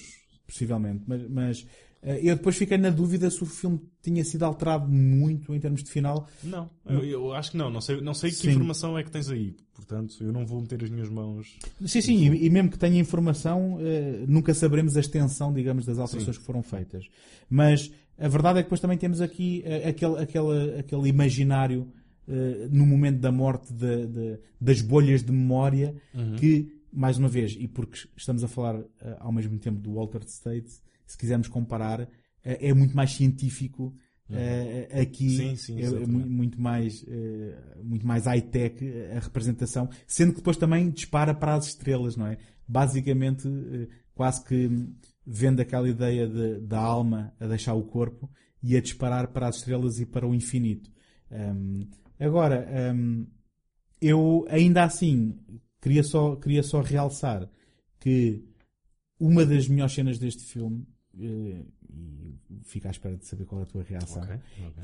é o momento em que eh, o Christopher Walken, ehm, ou melhor dizendo, o Michael Brace, que está em processo de divórcio com eh, Karen Brace, interpretada pela Nettie Wood, ehm, decide hum, experimentar eh, gravar todas as suas recordações Sim, em comum e depois dá, dá A- a digamos, essa, também, essa, sim, essa gravação. E, e na prática é um, é um conceito, não só porque está muito bem Executado. executado em termos de montagem, em termos de música, Bem- como depois é um conceito que é tu dares-te a conhecer a outra pessoa e dares a conhecer a outra pessoa aquilo que tu pensas dela e aquilo que tu sentes por ela, de uma maneira que, para todos os efeitos, é completamente intangível na nossa realidade. E a semente está, está ótimo. Se bem que eu não percebo quando o filme está no, no ponto de vista de uma das personagens, ou está no, no modo walkie-talkie. Ah, não, não devíamos ver os dois, não é? E- exatamente. Só que aquilo também são recordações dele e, portanto, nesse aspecto, eu, Ah, po- eu, dou, aí, eu dou aí de barato, Ok. porque Tá é. Tu, tu também podes fantasiar na tua recordação. Sim, sim, Aquilo- eu também posso, posso fazer um establishing shot na, na minha recordação também. Sem dúvida, porque repara uma coisa, tu se calhar não, enfim, se quiseres voltar ao momento do Christopher Nolan, nós não nos lembramos exatamente das coisas como elas se passaram.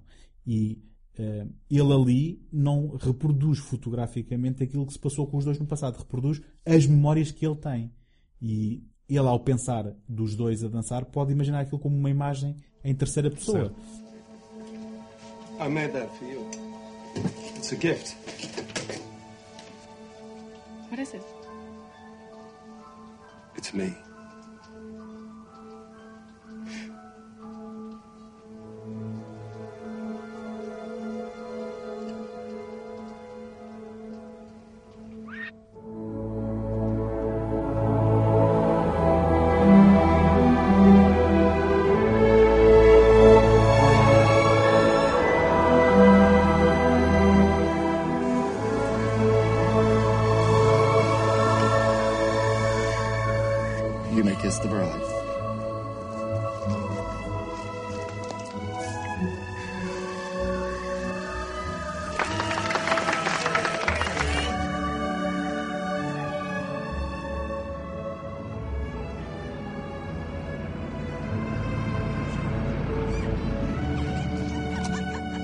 Where they're from. But what made them come here? It's the wind. The wind. It's constant here. He took off from the bottom of that hill. And the first flight was less than the wingspan of a modern jet. And I want to tell you something. He was scared to death. I'm crazy about you.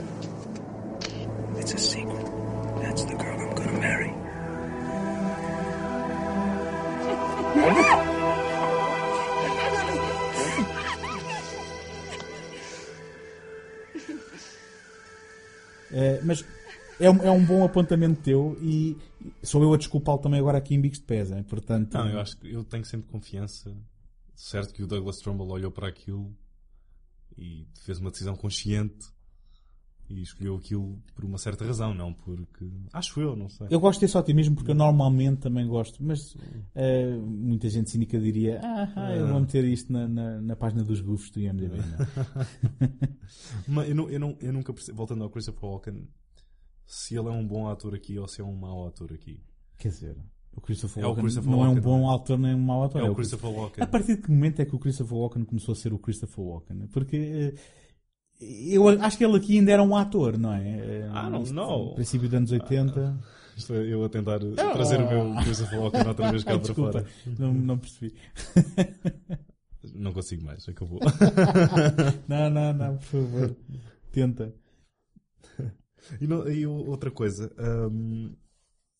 há um- não sei se resultou, se resultou para ti ou se era eu que estava mesmo embrenhado ah, no enredo do filme, mas o plano deles até para mim funcionou. Aqu- aquela discussão. Sim, sim, verdade, verdade. Mas, mas o que é que está a e- passar? E, Sim. depois, ah, ok, vocês Eles, estão. eles resolvem discutir para, para despistar quem os perseguia, não é? Sim, eh, eu, eu- sim não, não, foi, não foi algo que eu imediatamente tivesse percebido, se bem que depois todo o resto do plano envolvia eh, ali um manguinâncias de hacking que, enfim, eh, a, a, a verosimilhança daquilo é algo que é completamente irrelevante e vamos Uhum. aceitar Sim, sim, tudo o claro. que ele fez estava ao alcance dele.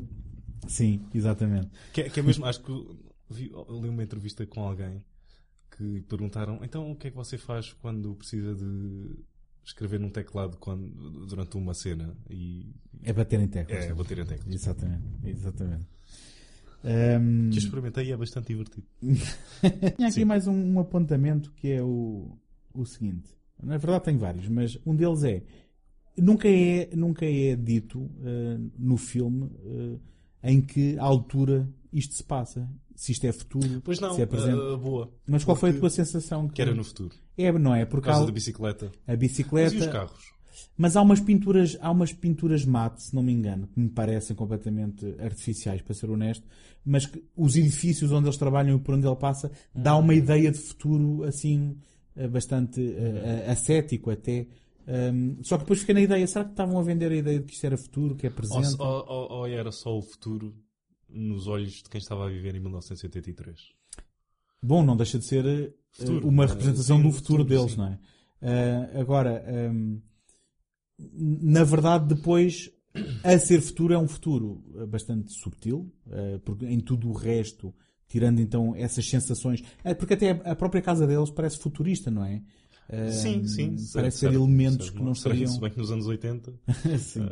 ah, Um, bem, eh, sim, se formos a pensar, a representação futurista do 2010 também é eles viverem numa casa com golfinhos também, não é? Eh, Se, se sabe também foi escrito pelo outro, não. Olha, Eh, não, será? Agora eles eram os jardineiros, os golfinhos. E eles comunicavam: Ok, agora vais fazer o, a relva. mas, mas, mas pronto, é, Isto é um golfinho meu. Não sei, eu era o Christopher Walken. é, também, melhor, não é sei. melhor que o Christopher Walken, não, não me leves a mal. É. Não, isto, oh meu Deus, não. Vou, vou parar com isto. Isto, isto, isto não foi o Christopher Walken.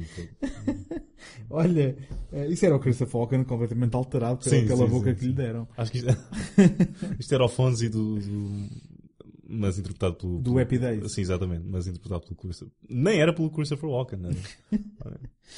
Agora, ehm, de qualquer forma, estamos a falar de um futuro, como tu dizes, projetado a partir dos anos 80, em que o que é futurista são eh, tapes, não é? São cassetes. Fitas. Eh, Fitas, Fitas, é. que só por acidente não são Betamax, mas, Sim. mas que podiam ter sido. Eu, é? por acidente, podia embrulhar os meus presentes de Natal com aquela fita. Pois é, mas sabes uma coisa, eu li alguns, eu não sei se percebi bem o que li, mas que aquilo hum, era de uma empresa, aquelas fitas, hum, portanto, não foi inventado para o filme, foi inventado por uma empresa, só que eram fitas decorativas eh, ou demonstrativas, não, não, não era algo que tivesse sido construído prático e que na verdade tinham o dobro da largura ainda e que eles tiveram que cortar ao meio.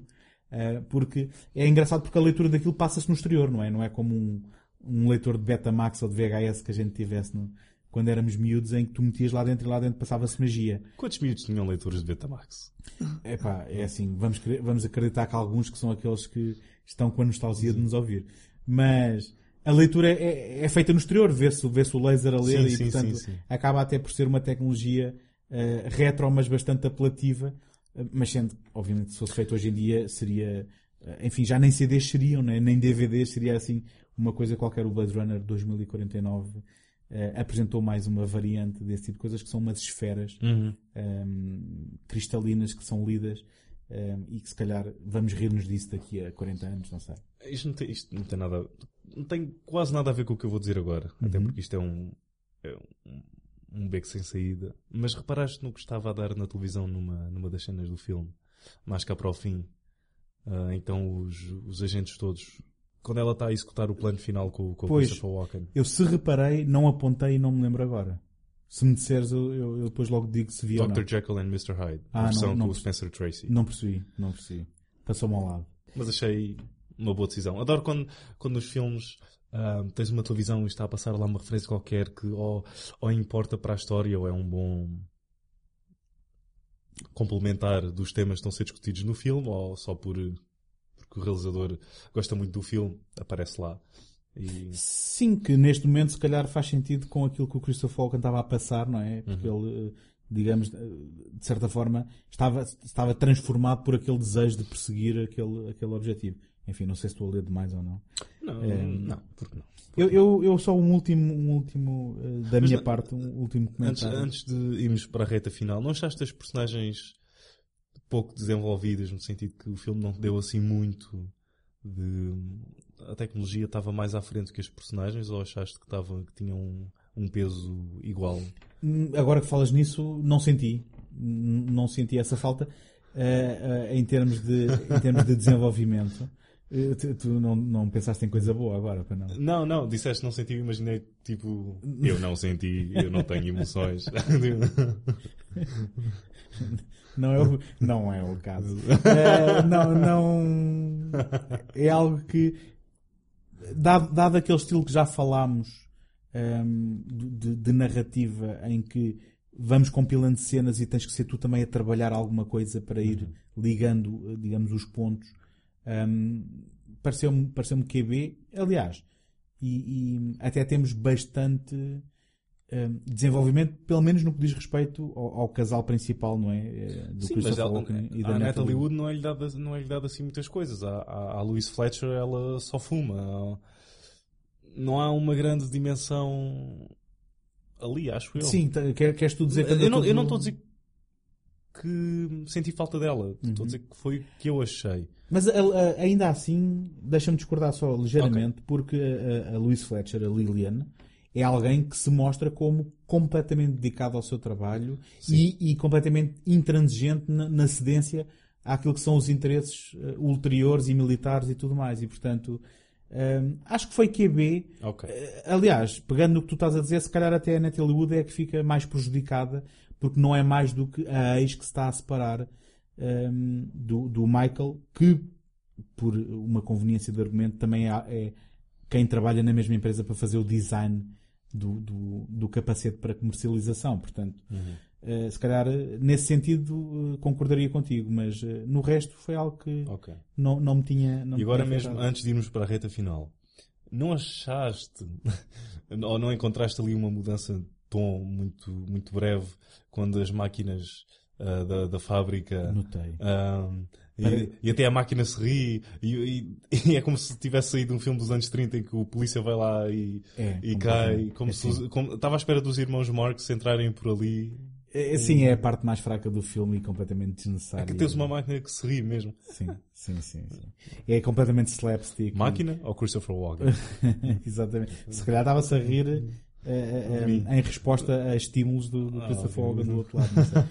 mas, mas sim, eh, quer dizer, com o empregado a cair, não é? Sim, e, sim, sim, e a escorregar em bolas. Em bolas, exatamente. epá, foi completamente slapstick. Sim, sim. Bom, completamente slapstick, sendo que isso não é sempre uma coisa boa, não é? E aqui, e aqui não é.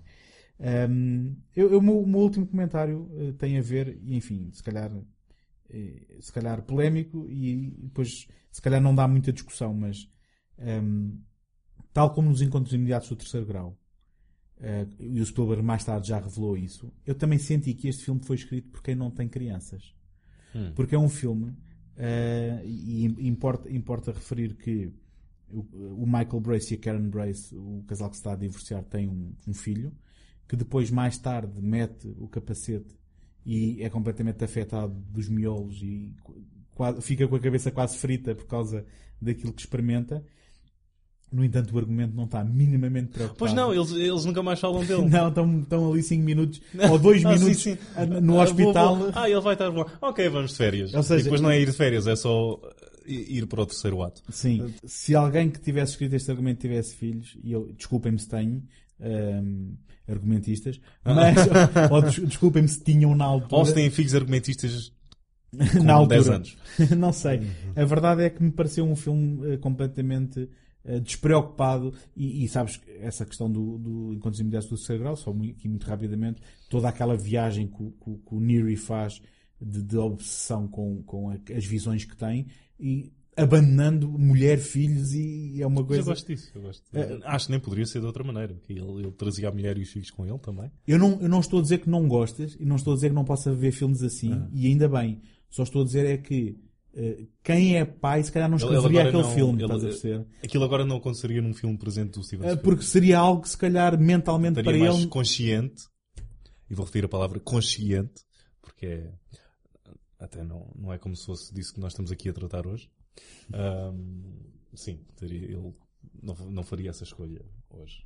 Só, só então, muito rapidamente, falando aqui do aspecto mais macabro eh, e extra filme que se passou aqui, é que este foi o último filme da Natalie Wood que veio ehm, a falecer perto do fim da rodagem eh, num, num acidente que ainda hoje é rodeado de mistério. Que ninguém sabe o que É. aconteceu. Quer dizer, acho, presumo que o Robert Wagner ou o Christopher Walken ou acho que era o capitão Sim, saibam quer- que se queres, tenha- queres contar o que foi? Ah, não sei, não sei a um pormenor microscópico o que aconteceu. Pronto, ela, mas a Natalie ela estava era- lá, tinha tido uma discussão com o Robert, com o Robert Wagner, acho que ela... Mas ainda não sabes o que é que é o lá. Tens que dizer. tens que Ah, o lá, ela estava num, ele estava num barco. Agora não sei aonde. Algures, Eh, claramente não era em terra. Não. Ah, mas... É em Santa Catarina, pronto. Ok. É Na, na na- ilha de Santa Catarina, ou ao largo da ilha de Santa Uhum. Catarina, Natalie Wood, o marido Robert Wagner, um, o, o Christopher Walken e o, e o piloto do barco, um, e basicamente uma manhã é descoberto o corpo dela afogado uh, e até hoje não se sabe se foi acidente ou se terá sido uh, alguma mão criminosa em que se tenha encoberto aqui alguma coisa.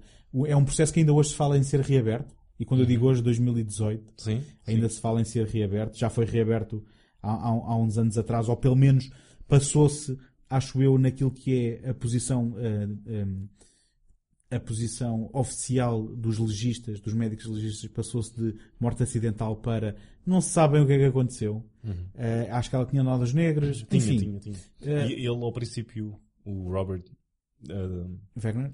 Sim. ah, ele disse que, tinha que, não a tinha visto, mas depois... Foi-se deitar e ela não estava na sim, mas cama. depois admitiu que tinham tido uma discussão Uhum. e ela, penso, deu qualquer coisa e, e depois escorregou, ou pelo menos é esse o oficial, ela Sim. escorregou. Ah, e pronto, e lá ficou.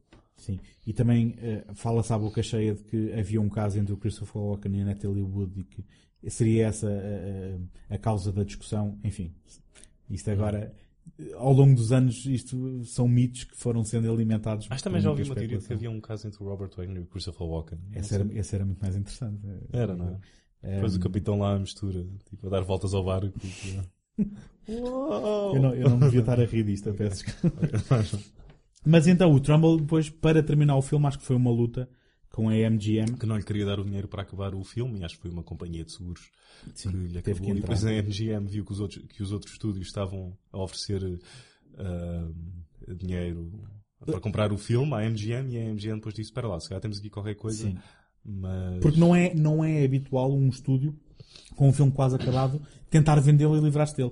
Hum. Bem, este ano já tivemos o caso do novo filme do, Do Alex Garland. do Alex Garland, Alex que foi vendido à Netflix Uhum. para, para minimizar os custos previstos e que depois também aconteceu o mesmo ao Cloverfield, do Cloverfield Paradox. Já, nos estamos a, a entrar aqui por, por outro campo que não, que não está diretamente relacionado com, o- com o filme. Mas isso, isso tem a ver, como em muitos casos na, na indústria cinematográfica, de uma mudança de regime que houve na Paramount, Uhum. porque esse foi o último filme que o, o Brad Gray, o, o- o então presidente da, da Paramount, ah, o último em que ele, não sei se fez o Greenlit, ou teve, ou foi o único que ele, em que houve a mão dele. Uhum. E muitas das vezes, hum, quantos filmes não, não foram prejudicados ou nem foram feitos porque houvesse a mudança de regime em estúdios e agora há esta hipótese de, do Netflix ser, Sim. infelizmente, e acho que para mim é o que é um, um aterro sanitário. Não no caso do Annihilation, mas ah, No- nós sabemos que no passado há eh, jogos de egos em termos de- das presidências que vêm e que depois o projeto não é meu e se calhar não fazem o marketing ou não fazem Uhum. isto ou não fazem aquilo. Neste caso também fala-se de que havia a previsão de que se calhar poderia não ser um sucesso eh, e foi mesmo uma questão de minimizar os custos e poderá ser uma tendência porque eh, muito recentemente agora tivemos o Cloverfield Paradox Uhum. que era um filme que ainda nem se tinha certeza se estava a ser filmado ou se existia e de repente no Super Bowl é anunciado ao intervalo, é mostrado um trailer e no fim do jogo eh, de, de- de- lá do futebol americano ele estava Lá do futebol lá- lá daquela coisa ele estava disponível para ser visto no, no Netflix e portanto foi uma coisa que aquilo foi um pé de vento lá no Twitter e soube-se porque havia jogadores que estavam a meio do jogo a tirar o telemóvel e a ver o filme Exato, tipo, exato. em campo ou o trailer para mim enquanto sofriam placagens. pelo menos Alex Gardner has a unique talent, and even he doesn't know what it can do. No one has ever done it before. No one has even conceived of doing it before. Going into another person's dream. If I have to see that, you believe it. He is about to enter a world that no one has ever seen before. The world of your dreams.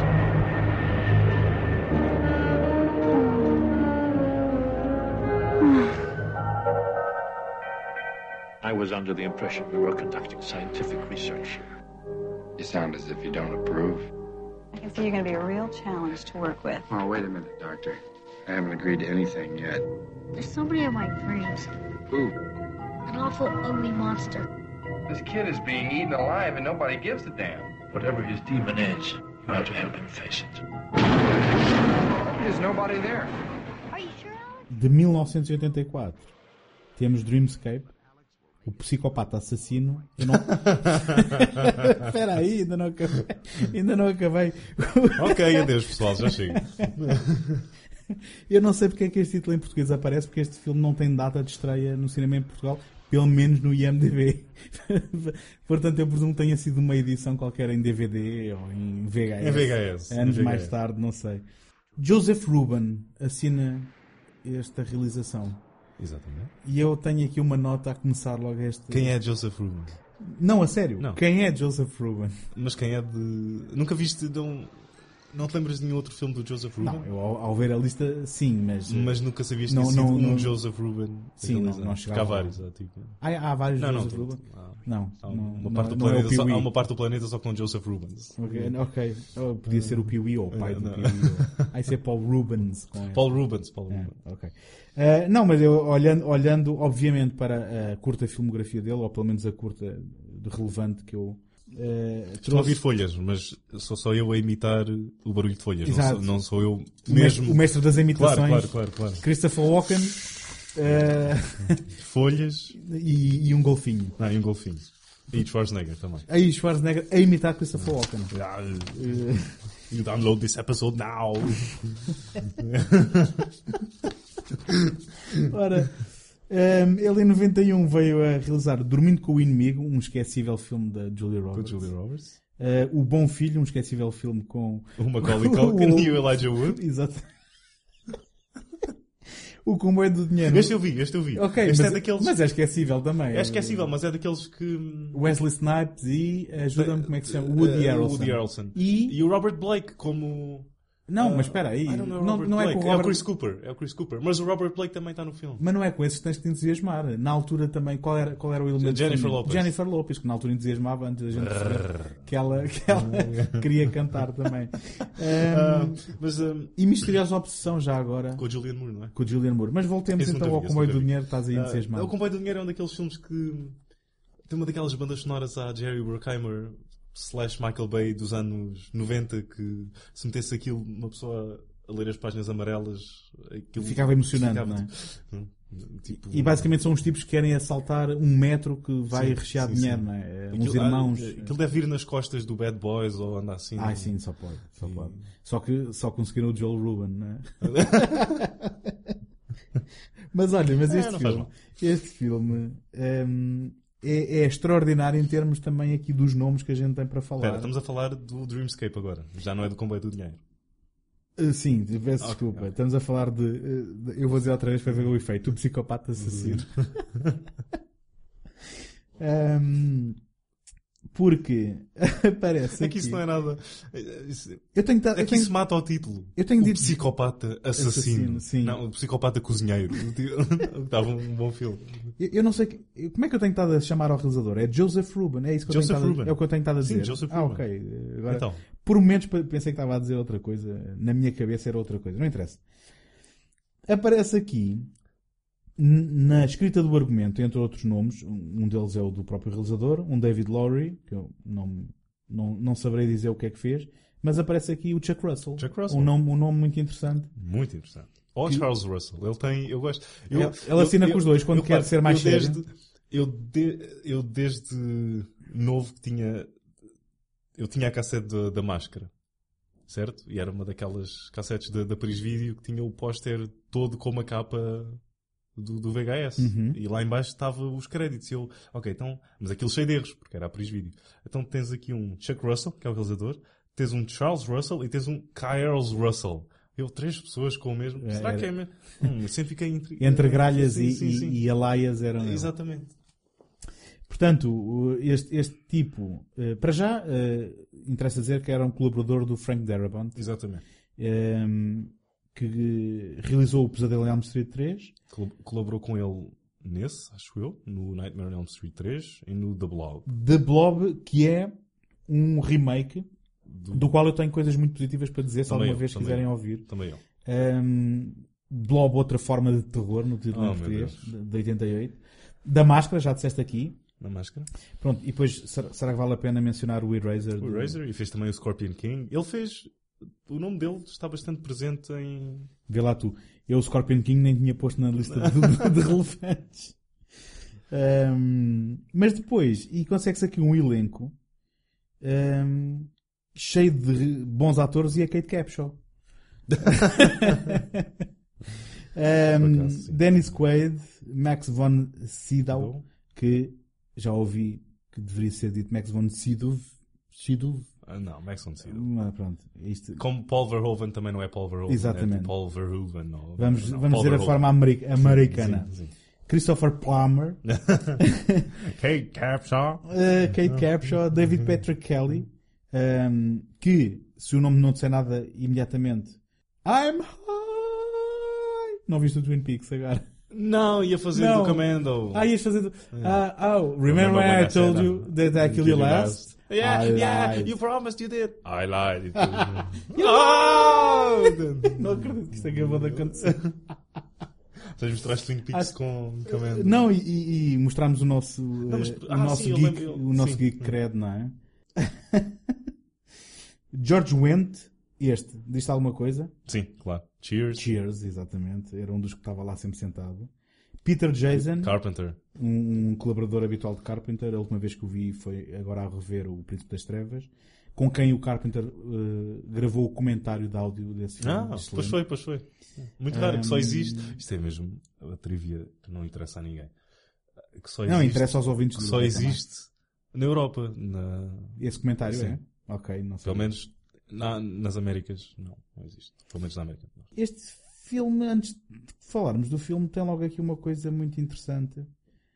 Que é o facto de que tem um póster espetacular. Mas que não é o filme que está a vender de todo. De todo. Faz parecer o filme, como eu disse no princípio deste episódio, uma outra aventura do Indiana Jones ou... Sim, aqui sim, aqui sim, isto é- parece um, parece um sucedâneo do, do Indiana Jones, qualquer coisa na onda das Tem minas lá- de Salomão Sim, ou qualquer sim, coisa assim. Tem lá o, o Dennis Quaid com um... Ai, Um. Warshot? Sim. É um Warshot, não é? Não sei, é um- não sei, deve ser. E Um depois- coisinho que faz fogo para fazer luz, é isso? Ah, é isso, claro. não, mas um... Esquece, não vou encontrar o nome. Ahm, ahm, E as próprias tonalidades do, do, do póster, aquele, aquele, Sim, sim, sim. aquelas tonalidades térreas e amarelas e, E com o miúdo, castanhas. ele, tem, ele tem o miúdo também no Tem o miúdo, tem, e tem a Kate Ca- Capshaw e ele está a sorrir e está ativo. Ah, e já agora este, enfim, espera aí. Este filme é do ano do Indiana Jones e o Templo Perdido, em que a Cat Capshaw, digamos, fez, fez a vida negra ao Indiana Jones. Mas a vida muito feliz ao Steven Ao Spielberg. Steven Spielberg, exatamente. O póster é de Drew Struzan, que é um nome que para muita gente é capaz de não dizer nada, apesar de ter convivido com muitos dos seus pósteres nos anos 80, toda, toda a estética do- do- dos filmes do Spielberg, há- alguns pósteres depois eh, em retrospectiva do Star Wars, né, Uhum, em edições uhum. especiais. Um, é um nome muito acarinhado que eh, basicamente ficou sem emprego. Eh, ele, o John Alvin, Uhum. enfim, que é outro contemporâneo. Agora começa a haver, eh, curiosamente, um, um regresso a essa estética e muito por conta também do, do- das edições especiais do Star Wars, com o Paul Shipper, é um, é um nome de um que no próximo filme do Spielberg, porque é nostálgico dos anos Uhum. 80 também, recuperou essa estética, mas estava eu a dizer o Drew Susan perdeu o emprego quando se começaram a fazer montagens fotográficas para pósteres. O póster deixou de ser uma arte do desenho manual. E eu tenho um livro do Drew Struzan e folhei-o há uns anos e passei por este filme Dreamscape do qual não sabia nada e não fiquei a saber. E agora quando descobri que eh, era este é que me apercebi ah, este era aquele póster porque eu nunca tinha ouvido falar neste filme. Nem como psicopata assassino, nem como Dreamscaper, nem como nada. E depois é que percebi, ah, mas espera, ah, Drew ah, está tá naquele livro, nunca liguei 2 mais 2. E é um filme que me tinha passado por baixo do radar completamente. Mas, como nós estávamos a dizer, ele não vende nada o filme porque ele parece uh, literalmente uma aventura de um arqueólogo ou de um sucedâneo de Indiana Jones. Uh, e o, mas na verdade, então, que filme é que encontramos aqui? Queres, dar, a, queres arriscar a tua explicação? Não. não, mas quero acrescentar uma coisa antes de confiar na tua hum, capacidade de dar sinopses assim, uns salados de Sim, não, não confies, mas vá. Este filme tem tudo o que é de mau nos anos 80, que é pegar numa premissa boa e esticá-la até ao ridículo sem, sem, sem não tocar quase no chão. Em que, e nós já vamos discutir este pormenor mais à frente, pelo Uhum. menos da minha perspectiva, Uhum. em que no final tens basicamente um cartoon e não um filme. E é tudo tão superficial e tão falso que não há nada tátil. E estou a comparar ahm, ao cinema dos anos 70, ah, ao qual este filme deve alguma coisa, até porque ele é parte ficção científica, parte thriller da conspiração, Da conspiração, parte exatamente. história de amor, em que é... Chega a ser, sim. Chega, Ah, tá acho bem. que sim, acho que sim. Aquela cena no comboio. Está bem. Ahm, Violação, vá. Sim. Ahm, A gente disse violação e riu-se, mas atenção, vocês vão perceber no contexto. Não, não nos rimos cada vez que pensamos em violações, atenção. Olha, eu acho que isto tenho, é. um- Tenho pena que tenha sido feito na década em que foi. Há muitas pessoas que vão achar o contrário, mas. Mas o Brainstorm foi feito nos anos 80 também. E o Altered States foi Sim. feito. Ou seja, Não, o, mas eu o não que eu tô- estou, o que eu estou a propor é, obviamente, que reflete a década e os defeitos da década, mas porque esteve numas mãos menores, eh, por trás da, da, digamos, da sua orquestração, Ok. não é? Não é menores no sentido. Todos os efeitos estão bastante bons e.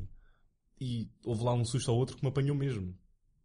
Bom, sim, mas eu também se gritar aos ouvidos quando estás distraído também dás um salto na cadeira. Isso Sim, não quer dizer ok. nada. Portanto, eh, repara, o que, eu quero, o que eu quero sugerir, ou o que eu estou a propor, eh, não é uma teoria por aí além. É basicamente sugerir de que Está em mãos menores, ok, eh, é, a concordo, direção, concordo. é a direção deste Joseph Ruben que. Desde- lá estamos. Eu não. Coitado do Joseph Ruben. Ele fez. Ok, tu não queres que eu fale mal de Ele nada, fe- não é? ele mesmo fez quando não Ele gostamos. fez o melhor neste filme. Atenção, ele eu- acordou todos os dias de manhã. Sim. E o homem. Mas depois, mas fica chateado por ser verdade ou por ser mentira, é o que eu estou a dizer. É porque eu penso que é o resultado de uma realização menos bem conseguida, porque se calhar as ideias até estavam no papel. Uhum. Mas eu penso que isto é mesmo um problema de execução, este filme. E até em termos de definição de tom, este filme é, é, é assim, não decide que tom que quer ter, nem, nem- Aliás, eu tinha aqui uma nota. Vais ler? Não, vou só tossir. Um, demasiado adulto para o público PG-13, demasiado infantil para os adultos. Bom, e já agora, já que dizes isso, foi apenas o segundo filme PG-13, depois de neste ano Indiana Jones e o Templo Perdido e o Gremlins terem... eh, Ah, ah, um, atenuado as águas. Não, é? Não, Atenuado, não, eles... ali o... Foi por causa do Gremlins, E ou do- e do a- Templo Perdido. aponta-se ao Gremlins e ao Templo Perdido e não sei mais a, a que outro filme, digamos, a necessidade de se criar esta PG-13. Começou com o Red Dawn.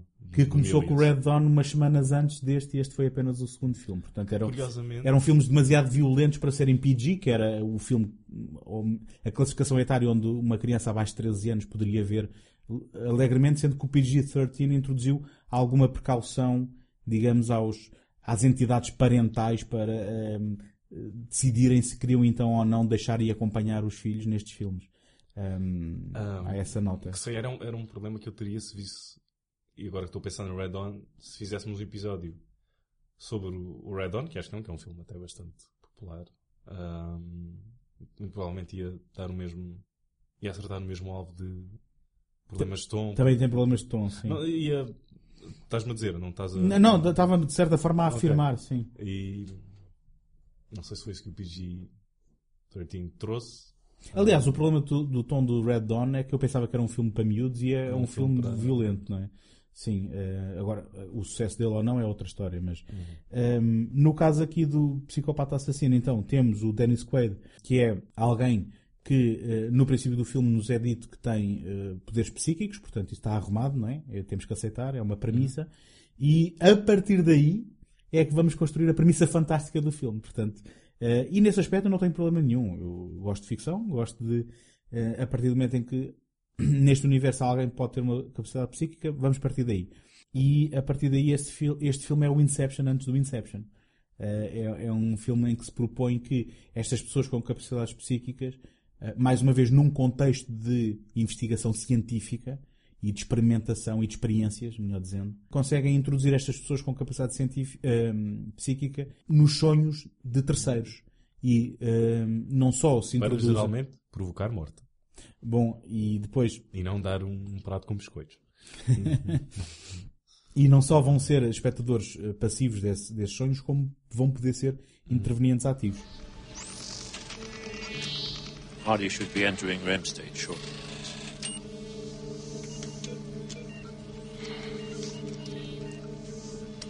You can begin your deep breathing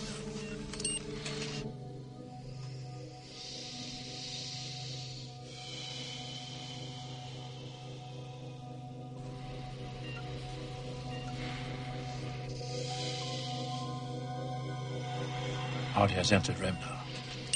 How is Alex? emitting a good regular alpha wave pattern. He's ready.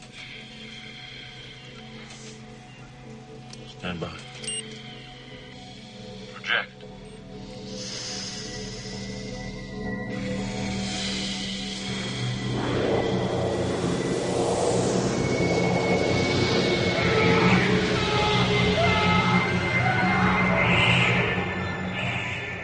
Depois percebe-se que, em morrendo no sonho, morre-se na vida real e que hum, há, entretanto, uma conspiração que uh, vai envolver aquele que é uh, a pessoa do governo responsável por estas experiências, que é ao mesmo tempo um opositor ao presidente dos Estados Unidos, que está a começar a ficar com os pés frios em relação à guerra.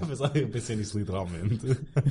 que pensaste nisso? Literalmente, sim. Uh, está a ficar com, com, os pés frios em relação à Guerra Fria uh, e, à, e à componente uh, nuclear, digamos assim, da, da, Guerra Fria e à ameaça nuclear. Está a ter pesadelos com isso.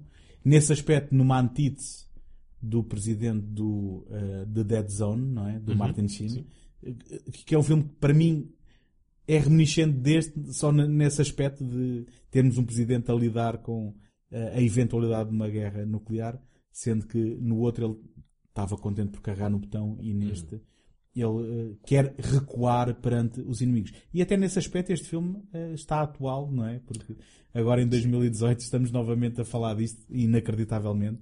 Mas Uh, portanto, o Christopher Plummer, não é? que é este mauzão que, que, que, é revelado de certa forma tardiamente e como, como uma surpresa. Se bem que quando tens o Christopher Plummer no teu filme, acho que sabes que. Uh, bom, ou, ou está a substituir. Pelo menos num filme deste género. Ou, ou está a Como é que se chama, como é que se chama o. Ai, o... o nome. Não, do qual é que... não devemos pronunciar. Sim, ou está a substituir aquele cujo nome não podemos pronunciar, até porque me está a dar uma branca. Uh, ou então é o mauzão do filme. Um, mais ou menos sabes que o Christopher Plummer para mim é sempre o Capitão Von Trapp das inúmeras vezes que eu tive que ver a música no coração. Muito, muito para. Um, Ele não fica muito contente com isso. Não, pronto, e nem eu. Uh, fiquei, fiquei na altura. Um, mas, mas sim, tens razão. É, é, um vilão, mas que aqui é, é apresentado como, um, como uma surpresa, não é? Como, uhum. como um, um charan. Um, Lá está também a questão do presidente é, é, o prólogo do filme, mas depois é esquecido durante metade do filme. Isso é, esse é o outro. Parece que é. estou a dar os mesmos pontos. Ou que fiz um. Copiaste um, os, assim, um, um, um, bloco de notas para os três Ou eu copiei os teus, os teus apontamentos. É que tem outra vez quase uma hora sem uma direção muito concreta sim, para onde sim. vai, que anda ali meio à deriva. Sim. E vão caindo gotas de água para o espectador, mas não há e um, no meio disto tudo temos o Max von Sydow como o, o Dr. Paul Novotny com uhum. um corte de cabelo de 5 estrelas que e merece. E um bigode muito bem aparado. Sim, um bigode, um bigode paralelo, paralelo à, sua franja, basicamente.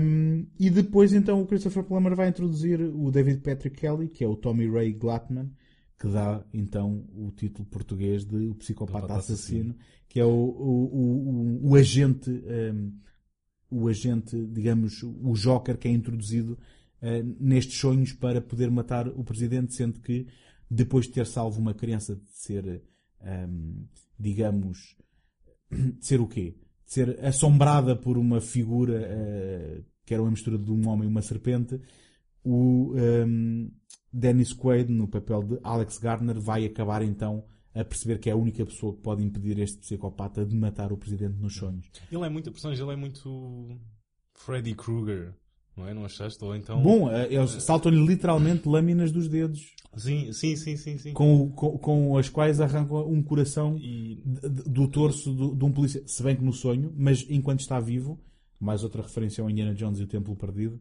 do mesmo ano. Ahm, mas sim, eh, completamente. ahm, Inception, Pesadelo em Elm Street, eh, pa- parece ser uma mescla entre influências. O Pesadelo em Elm Street já tinha saído nesta altura, não? É- é- Estamos em 84. É do ano, é Saiu- do ano a seguir. Ah, acho que saiu neste ano. Não... Enfim. Eu acho que saiu neste ano. Posso estar enganado. Pronto, eh, mas, mas é curioso estas semelhanças. E depois o Chuck. Russell realizou o terceiro, O terceiro, Nightmare exatamente, exatamente. Onde, onde também eh, eles conscientemente se projetam para os sonhos uns dos outros Sim. para se protegerem do vilão. Portanto, se calhar ele ficou insatisfeito com Ah, não sei se quer o o resultado deste filme, mas não, não, não largou, digamos, a ideia de o poder desenvolver. Enfim, isto agora é. E agora, só acabando, porque há bocado começámos no, no- na classificação do filme e não acrescentei uma coisa que queria ter hum, acrescentado. Sabias que no, nos Estados Unidos o filme foi lançado com, PG, com PG-13, Uhum. mas cá fora, cá fora, porque eu estou nos Estados Unidos agora, Exatamente. hum, cá fora, espera, disse bem, cá fora, Cá fora não Cá é fora, lá fora, lá exatamente. fora, cá, cá fora. fora. hum, ele foi hum, lançado com mais alguma nudez ou mais algum Espera, mas mais do que aquilo que a gente viu? Sim, mais, mais do que aquilo que tu viste. Ou seja, foi cortado para ser lançado como PG-13 nos Estados Unidos. Ou seja, a sequência do comboio é mais longa e quando há outra cena em que ele vê a mulher na cama com os dois irmãos, ou com o irmão e depois está lá o outro Hum. baixo, vês ah, que a senhora não está de facto a utilizar nada. Ok, mas estás-me a A dizer usar é que a, a vers- a versão que se vê agora, a versão que se encontra agora, é a versão americana, é isso que Ah, dizer? depende. Eu, eu tenho o DVD região 1, portanto, sim. Ok. Ah, mas há vários DVDs na Europa que têm a outra versão. Mais. Vamos só fazer um parênteses para achar fascinante que tu tens o DVD região 1 deste filme. Sim. Na tua posse, na tua coleção. Sim. Ok. Era só, eu acho fascinante, porque eu nunca tinha ouvido falar, nem sabia que este filme existia, no entanto falei-te e tu, sim, sim, tenho ali o DVD, região 1, fantástico. Bolas não é o outro. Mas olha, essa cena então do, do, do comboio, nós eh, convém, convém dizer, o Dennis Quaid passa o filme todo, ehm, digamos, Sim, a flertar com a Kate Se isso fosse hoje, ele já tinha levado ah, com ah, hashtag Sim, Me Too Me in Too, My sim, Dreams. completamente. Me Too in My Ah, Dreams, exatamente. Pronto, eh, eh, sem dúvida nenhuma, eu vou, tentar explicar porquê. Porque neste filme, depois de a Kate Capshaw, apesar de demonstrar eventualmente o interesse de manter a distância profissional, porque ao fim e ao cabo é uma cientista e ele é um sujeito de uma experiência, hum, ele percebe que consegue projetar sem o auxílio, digamos, das ligações que eles usavam e da máquina que eles usavam para dentro dos sonhos dela. E vai daí, de certa forma, envolve-se sexualmente. Não é de certa forma, envolve-se sexualmente com ela dentro do sonho, numa cena até completamente anos 80, não é? Daquelas coisas que só seriam e- eróticas e sensuais na mente de um realizador em Hollywood nos anos 80. Ahm, para depois ela acordar e perceber que afinal ele tinha tido essa experiência porque projetou nos sonhos dela. Eh, e pronto, e, e há esta questão aqui moral de oi, espera aí, ela pode ter consentido no sonho, mas ele ao projetar-se foi sem o consentimento Mas a- dela. A, relação deles também, ele fica com à vontade com ela assim muito rapidamente.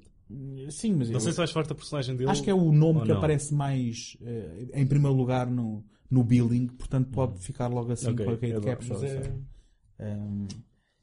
É- enfim. Tem essa a explicação que eles dão. Pois, eu acho que é um bocado isso. Portanto, é esse o nível de, de, digamos, até de desenvolvimento narrativo que, que é apresentado e de desenvolvimento de personagens. Um, Mas ah, agora falando nos sonhos, eu fiquei ah, honestamente. desculpa, desculpa, posso só terminar? Porque agora, sim, sim, agora claro, lembrei-me. claro, claro. A culpa foi minha que eu parei, mas ah, depois o que acontece é que ela fica muito chateada. Na cena seguinte, ele aborda e diz Ah, peço desculpa. E ela diz Ah, na boa, não tem problema nenhum, vamos embora. Ah, outra vez? e a verdade é que depois no final eles estão juntos, não é? Enfim, spoilers. Um, Ah, e, uh, e até há uma piada que eu não percebi, tive que ir ao IMDB porque é que eles tinham olhado duas vezes para o Pica, porque ele tinha aparecido no sonho, Sim, segundo sim, li no sim. IMDB. Essa eu percebi, essa eu não, percebi. Não, não voltei atrás para ver outra vez. Ah, eu voltei. Ahm, E outra, e outra, e, outra, e outra e outra, e outra, e outra. Que- até porque o, o DVD está arriscado ali na, naquela parte. Eu juro que fiz esta piada no episódio piloto, acho que Fizeste, com o VHS. fizeste, não foi? Ah, não faz mal, não faz Desculpa. mal. É uma piada recorrente agora. E depois o próximo vai ser com o Blu-ray e depois. Exatamente. é? E depois com a esfera. E depois com a esfera, eh, exatamente. Cristalina. Ah, Desiludo-me a mim mesmo. Ahm, nos sonhos. Não ficaste impressionado com os sonhos? Não. Não. Em que sentido? Eh, no design de produção, nos efeitos, no. Nada. Não. Na sério, nem com a escala daquilo. Nem com. Não, se talvez só com aquelas escadas. Ah, ok, sim. Talvez só... Mas Aquelas escadas de- deu-me pausa porque não percebi exatamente como é que aquilo foi feito. Ah, mas de resto, é assim umas coisas oblíquas, ah, não é? Assim umas. Sim, mas gostei assim do expressionismo alemão. Eh, Fez-me o, o gabinete do Dr. eh, Caligari ali. Sim, está bem. Acho que estás a ser muito generoso. Né? quer dizer, Não, é- acho que, acho que um, um production designer que tenha background e conheça filmes, acho que olhar para o que seria o requisito para fazer Uhum. as sequências de sonho, acho que ele consegue ir referências mais antigas e ir lá buscar ah, alguns elementos que se enquadrem aqui e ele Tá bem, tenha dito, vou- ok, ok, então isto. E Vou ceder e vou que- acho que- concordar. acho Vou concordar, tá bem. Eu, acho se calhar, já, já estamos em 84. Se calhar estás a dar. Eu se calhar estava com com má vontade. É. demasiado no filme. Estava, com má vontade por tudo o resto. Isto não são os Eh, meninos do Indiana Jones e o Templo Perdido. Tipo, não, não precisas estar.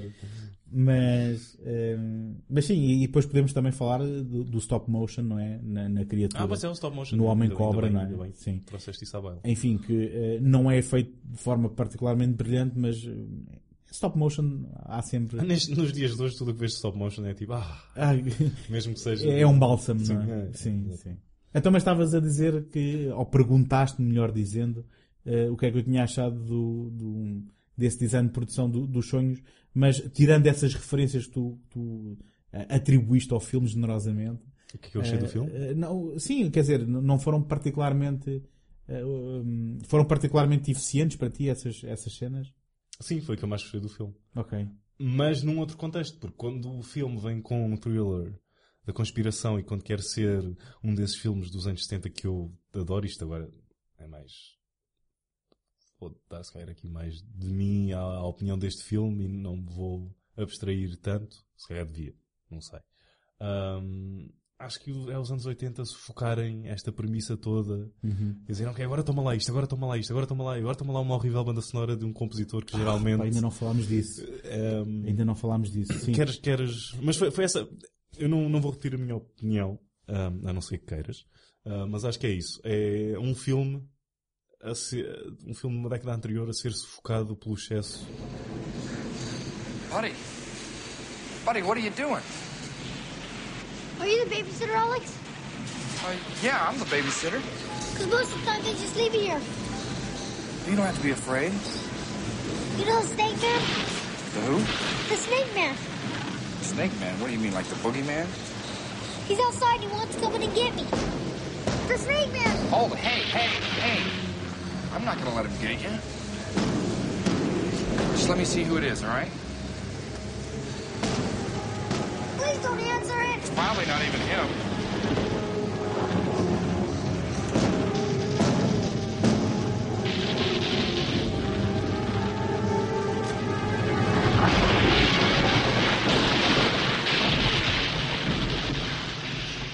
Pois porque eu, Oh, não sei. ahm, eu confesso que quando entramos no sonho final, um, um dos apontamentos que eu, fui, que eu fiz foi. tu transformaste num apontamento também durante o visionamento do filme. um, um dos apontamentos que eu fiz foi. Uh, espera, isto agora tornou-se um filme de terror, porque o filme Hum. não o era, Uhum. não é? Mas de repente quis sê-lo uh, durante aquele bocado e, e eu não percebi exatamente porquê. E depois a música do Maurice Jarre é, é assim. Nós, nós há, há que dar, há que dar o crédito onde ele é merecido. O, Maurice Jarre se- será mais conhecido por ser colaborador de David Lean, uh, Lawrence Arabia, Dr. Givago, quer dizer, Uh, depois, se calhar, um bocadinho menos conhecido, mas também colaborador habitual, habitual de Peter Weir, Uhum. que é um realizador australiano completamente subvalorizado, Uhum. com uma carreira extraordinária, Um, e que aqui decide ir cometer aquele erro de usar eletrónica. Mas é? nos anos 80 era. Estás, estás, no meio do, estás no meio da década, não há como Sim, escapar. estás, isso, é, isto dava para um episódio só de eu falar disto, se calhar. Ou talvez não.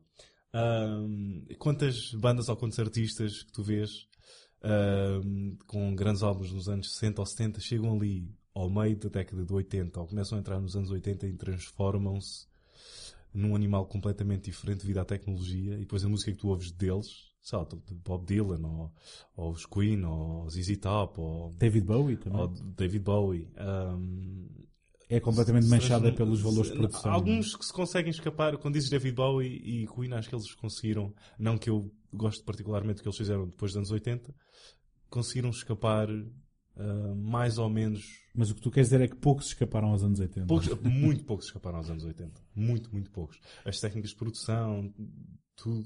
Por outro lado, os Ah. Pixies nasceram nos anos 80. Mas é isso, dava outra Claro, não, pronto, pronto, sim, dava, dava. Mas isto também Eu compreendo que mas eu, dizer, eu iniciei isto para também falar hum, em compositores e realizadores e acho que os anos 80 foram e isso agora tem vindo muito muito à ribalta o ah, os anos 80, aí é que era, isso é que era, era, era anos 80. E se calhar se formos a ver mais atentamente o que se passava ali nos anos 80, vimos que muitas coisas não eram assim tão boas. E, e acho que é só nostalgia a falar. Aqui está, aqui está uma afirmação polémica. Segundo take.gmail.com, já sabem, dirijam-no ao Tiago e Sim. digamos o que é que Eu, eu que gostava bastante dos anos 80 e comecei a explorar mais um pouco as décadas anteriores e a ver, peraí, quanto é que não ficou poluído aqui com toda a cocaína que se estava a consumir na altura? Estou a ser, claro. que Bom, a cocaína também alimentou grande parte dos anos 70 e a gente adora o cinema dos anos 70. Claro, Há de haver muitas outras razões, mas, mas sim, eu, eu sei, eu sei o que estás a man, dizer.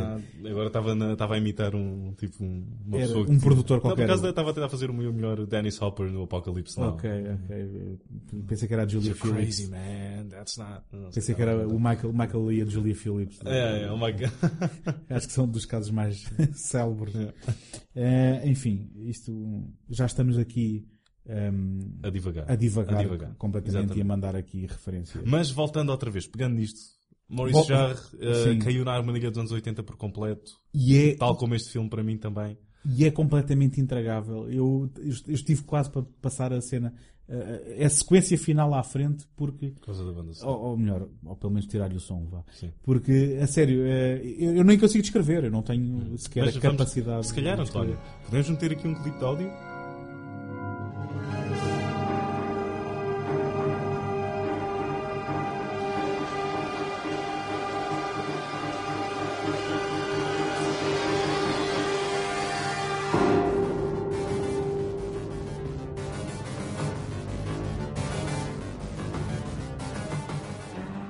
Excelente! Como é que isto aparece Ah. aqui?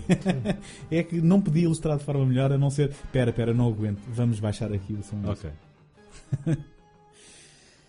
Ora, hum, entramos aqui na reta final deste, deste filme. Acho que já dissemos tudo o que, o que achamos sobre este filme, não é? Sofre do tempo em que foi feito. É a minha frase final. Sim. É, é porque é generoso. Acho que também já tinha dito isto. E és um tipo otimista e Tem coisas positivo. boas, tem. Hum, Mas, infelizmente, mas- sofre do tempo em que foi feito. Aliás, no final, no comboio, está lá o David Patrick Kelly e ele parece que está no Enter the Dragon assim do nada e saca da daquelas garras e, E eu já não sei onde é. Foi o que eu disse ao princípio. O filme torna-se um cartoon quando podia ter sido algo muito mais colado à terra, um thriller de conspiração, que envolvesse os mesmos temas, mas torna-se num. Por, por acaso, algo David- completamente mirabolante. E... A personagem do David Patrick Kelly tinha eh, cartazes do, Do Bruce Lee. do Bruce Bruce Lee, Lee. e portanto isso não sai do nada. Mas, Não é sair mas é uma nada. cena, é uma cena estranha É- é realmente. toda a estética do filme, ou pelo menos eu.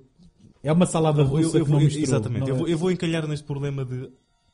É, uma, muito sufocado. É uma, uma salada russa com, com a maionese meio E fica, estragada. e fica perdido em todo o, o delírio dos anos 80. E eu penso que não é por acaso que o filme não é propriamente lembrado, porque a gente, nós vamos, vamos também eh, chamar os bois pelos nomes, estamos sempre a falar de ah, este filme é pouco lembrado e nós gostamos muito, mas este é um daqueles casos em que é pouco lembrado e se calhar percebe-se porquê. Eu acho que ele tem um culto ardente. Acho que se fores por essa internet fora encontras. Há pelo menos um. há- é é uma coisa que eu acredito piamente. Todos os filmes têm pelo menos uma pessoa Uhum. para quem esse filme é o melhor filme de- ou o filme da vida deles. Portanto, daí a ser um culto ardente, eu não sei Não, não, exatamente acho mesmo é que, se procurares, eu acho que há pessoas que defendem o filme a unhas e dentes. E eu percebo porquê. Não estou a tirar mérito a ninguém. Bem, só, ao fim e ao só, cabo, só, tá- só estou a dizer que para mim não resulta de todo. Um, e tal, talvez alguém. E se calhar é aí que a nostalgia vai entrar para certas pessoas. Com certeza. Ok, tudo e, bem. e nós vamos ser, e nós vamos ser os últimos que, que seremos eh, pretenciosos porque estamos a fazer um podcast chamado Betamax, Betamax. não é? e estamos a falar eh, destes filmes, portanto. E é bom haver pessoas que vão relembrando estes filmes mais esquecidos, tal como podcasts como o Betamax, que podem encontrar eh, quinzenalmente neste, Ah? neste feed. O quê? Ou, ou se, estão, se estão a ouvir no segundo take, por favor, vão subscrever o feed ao lado.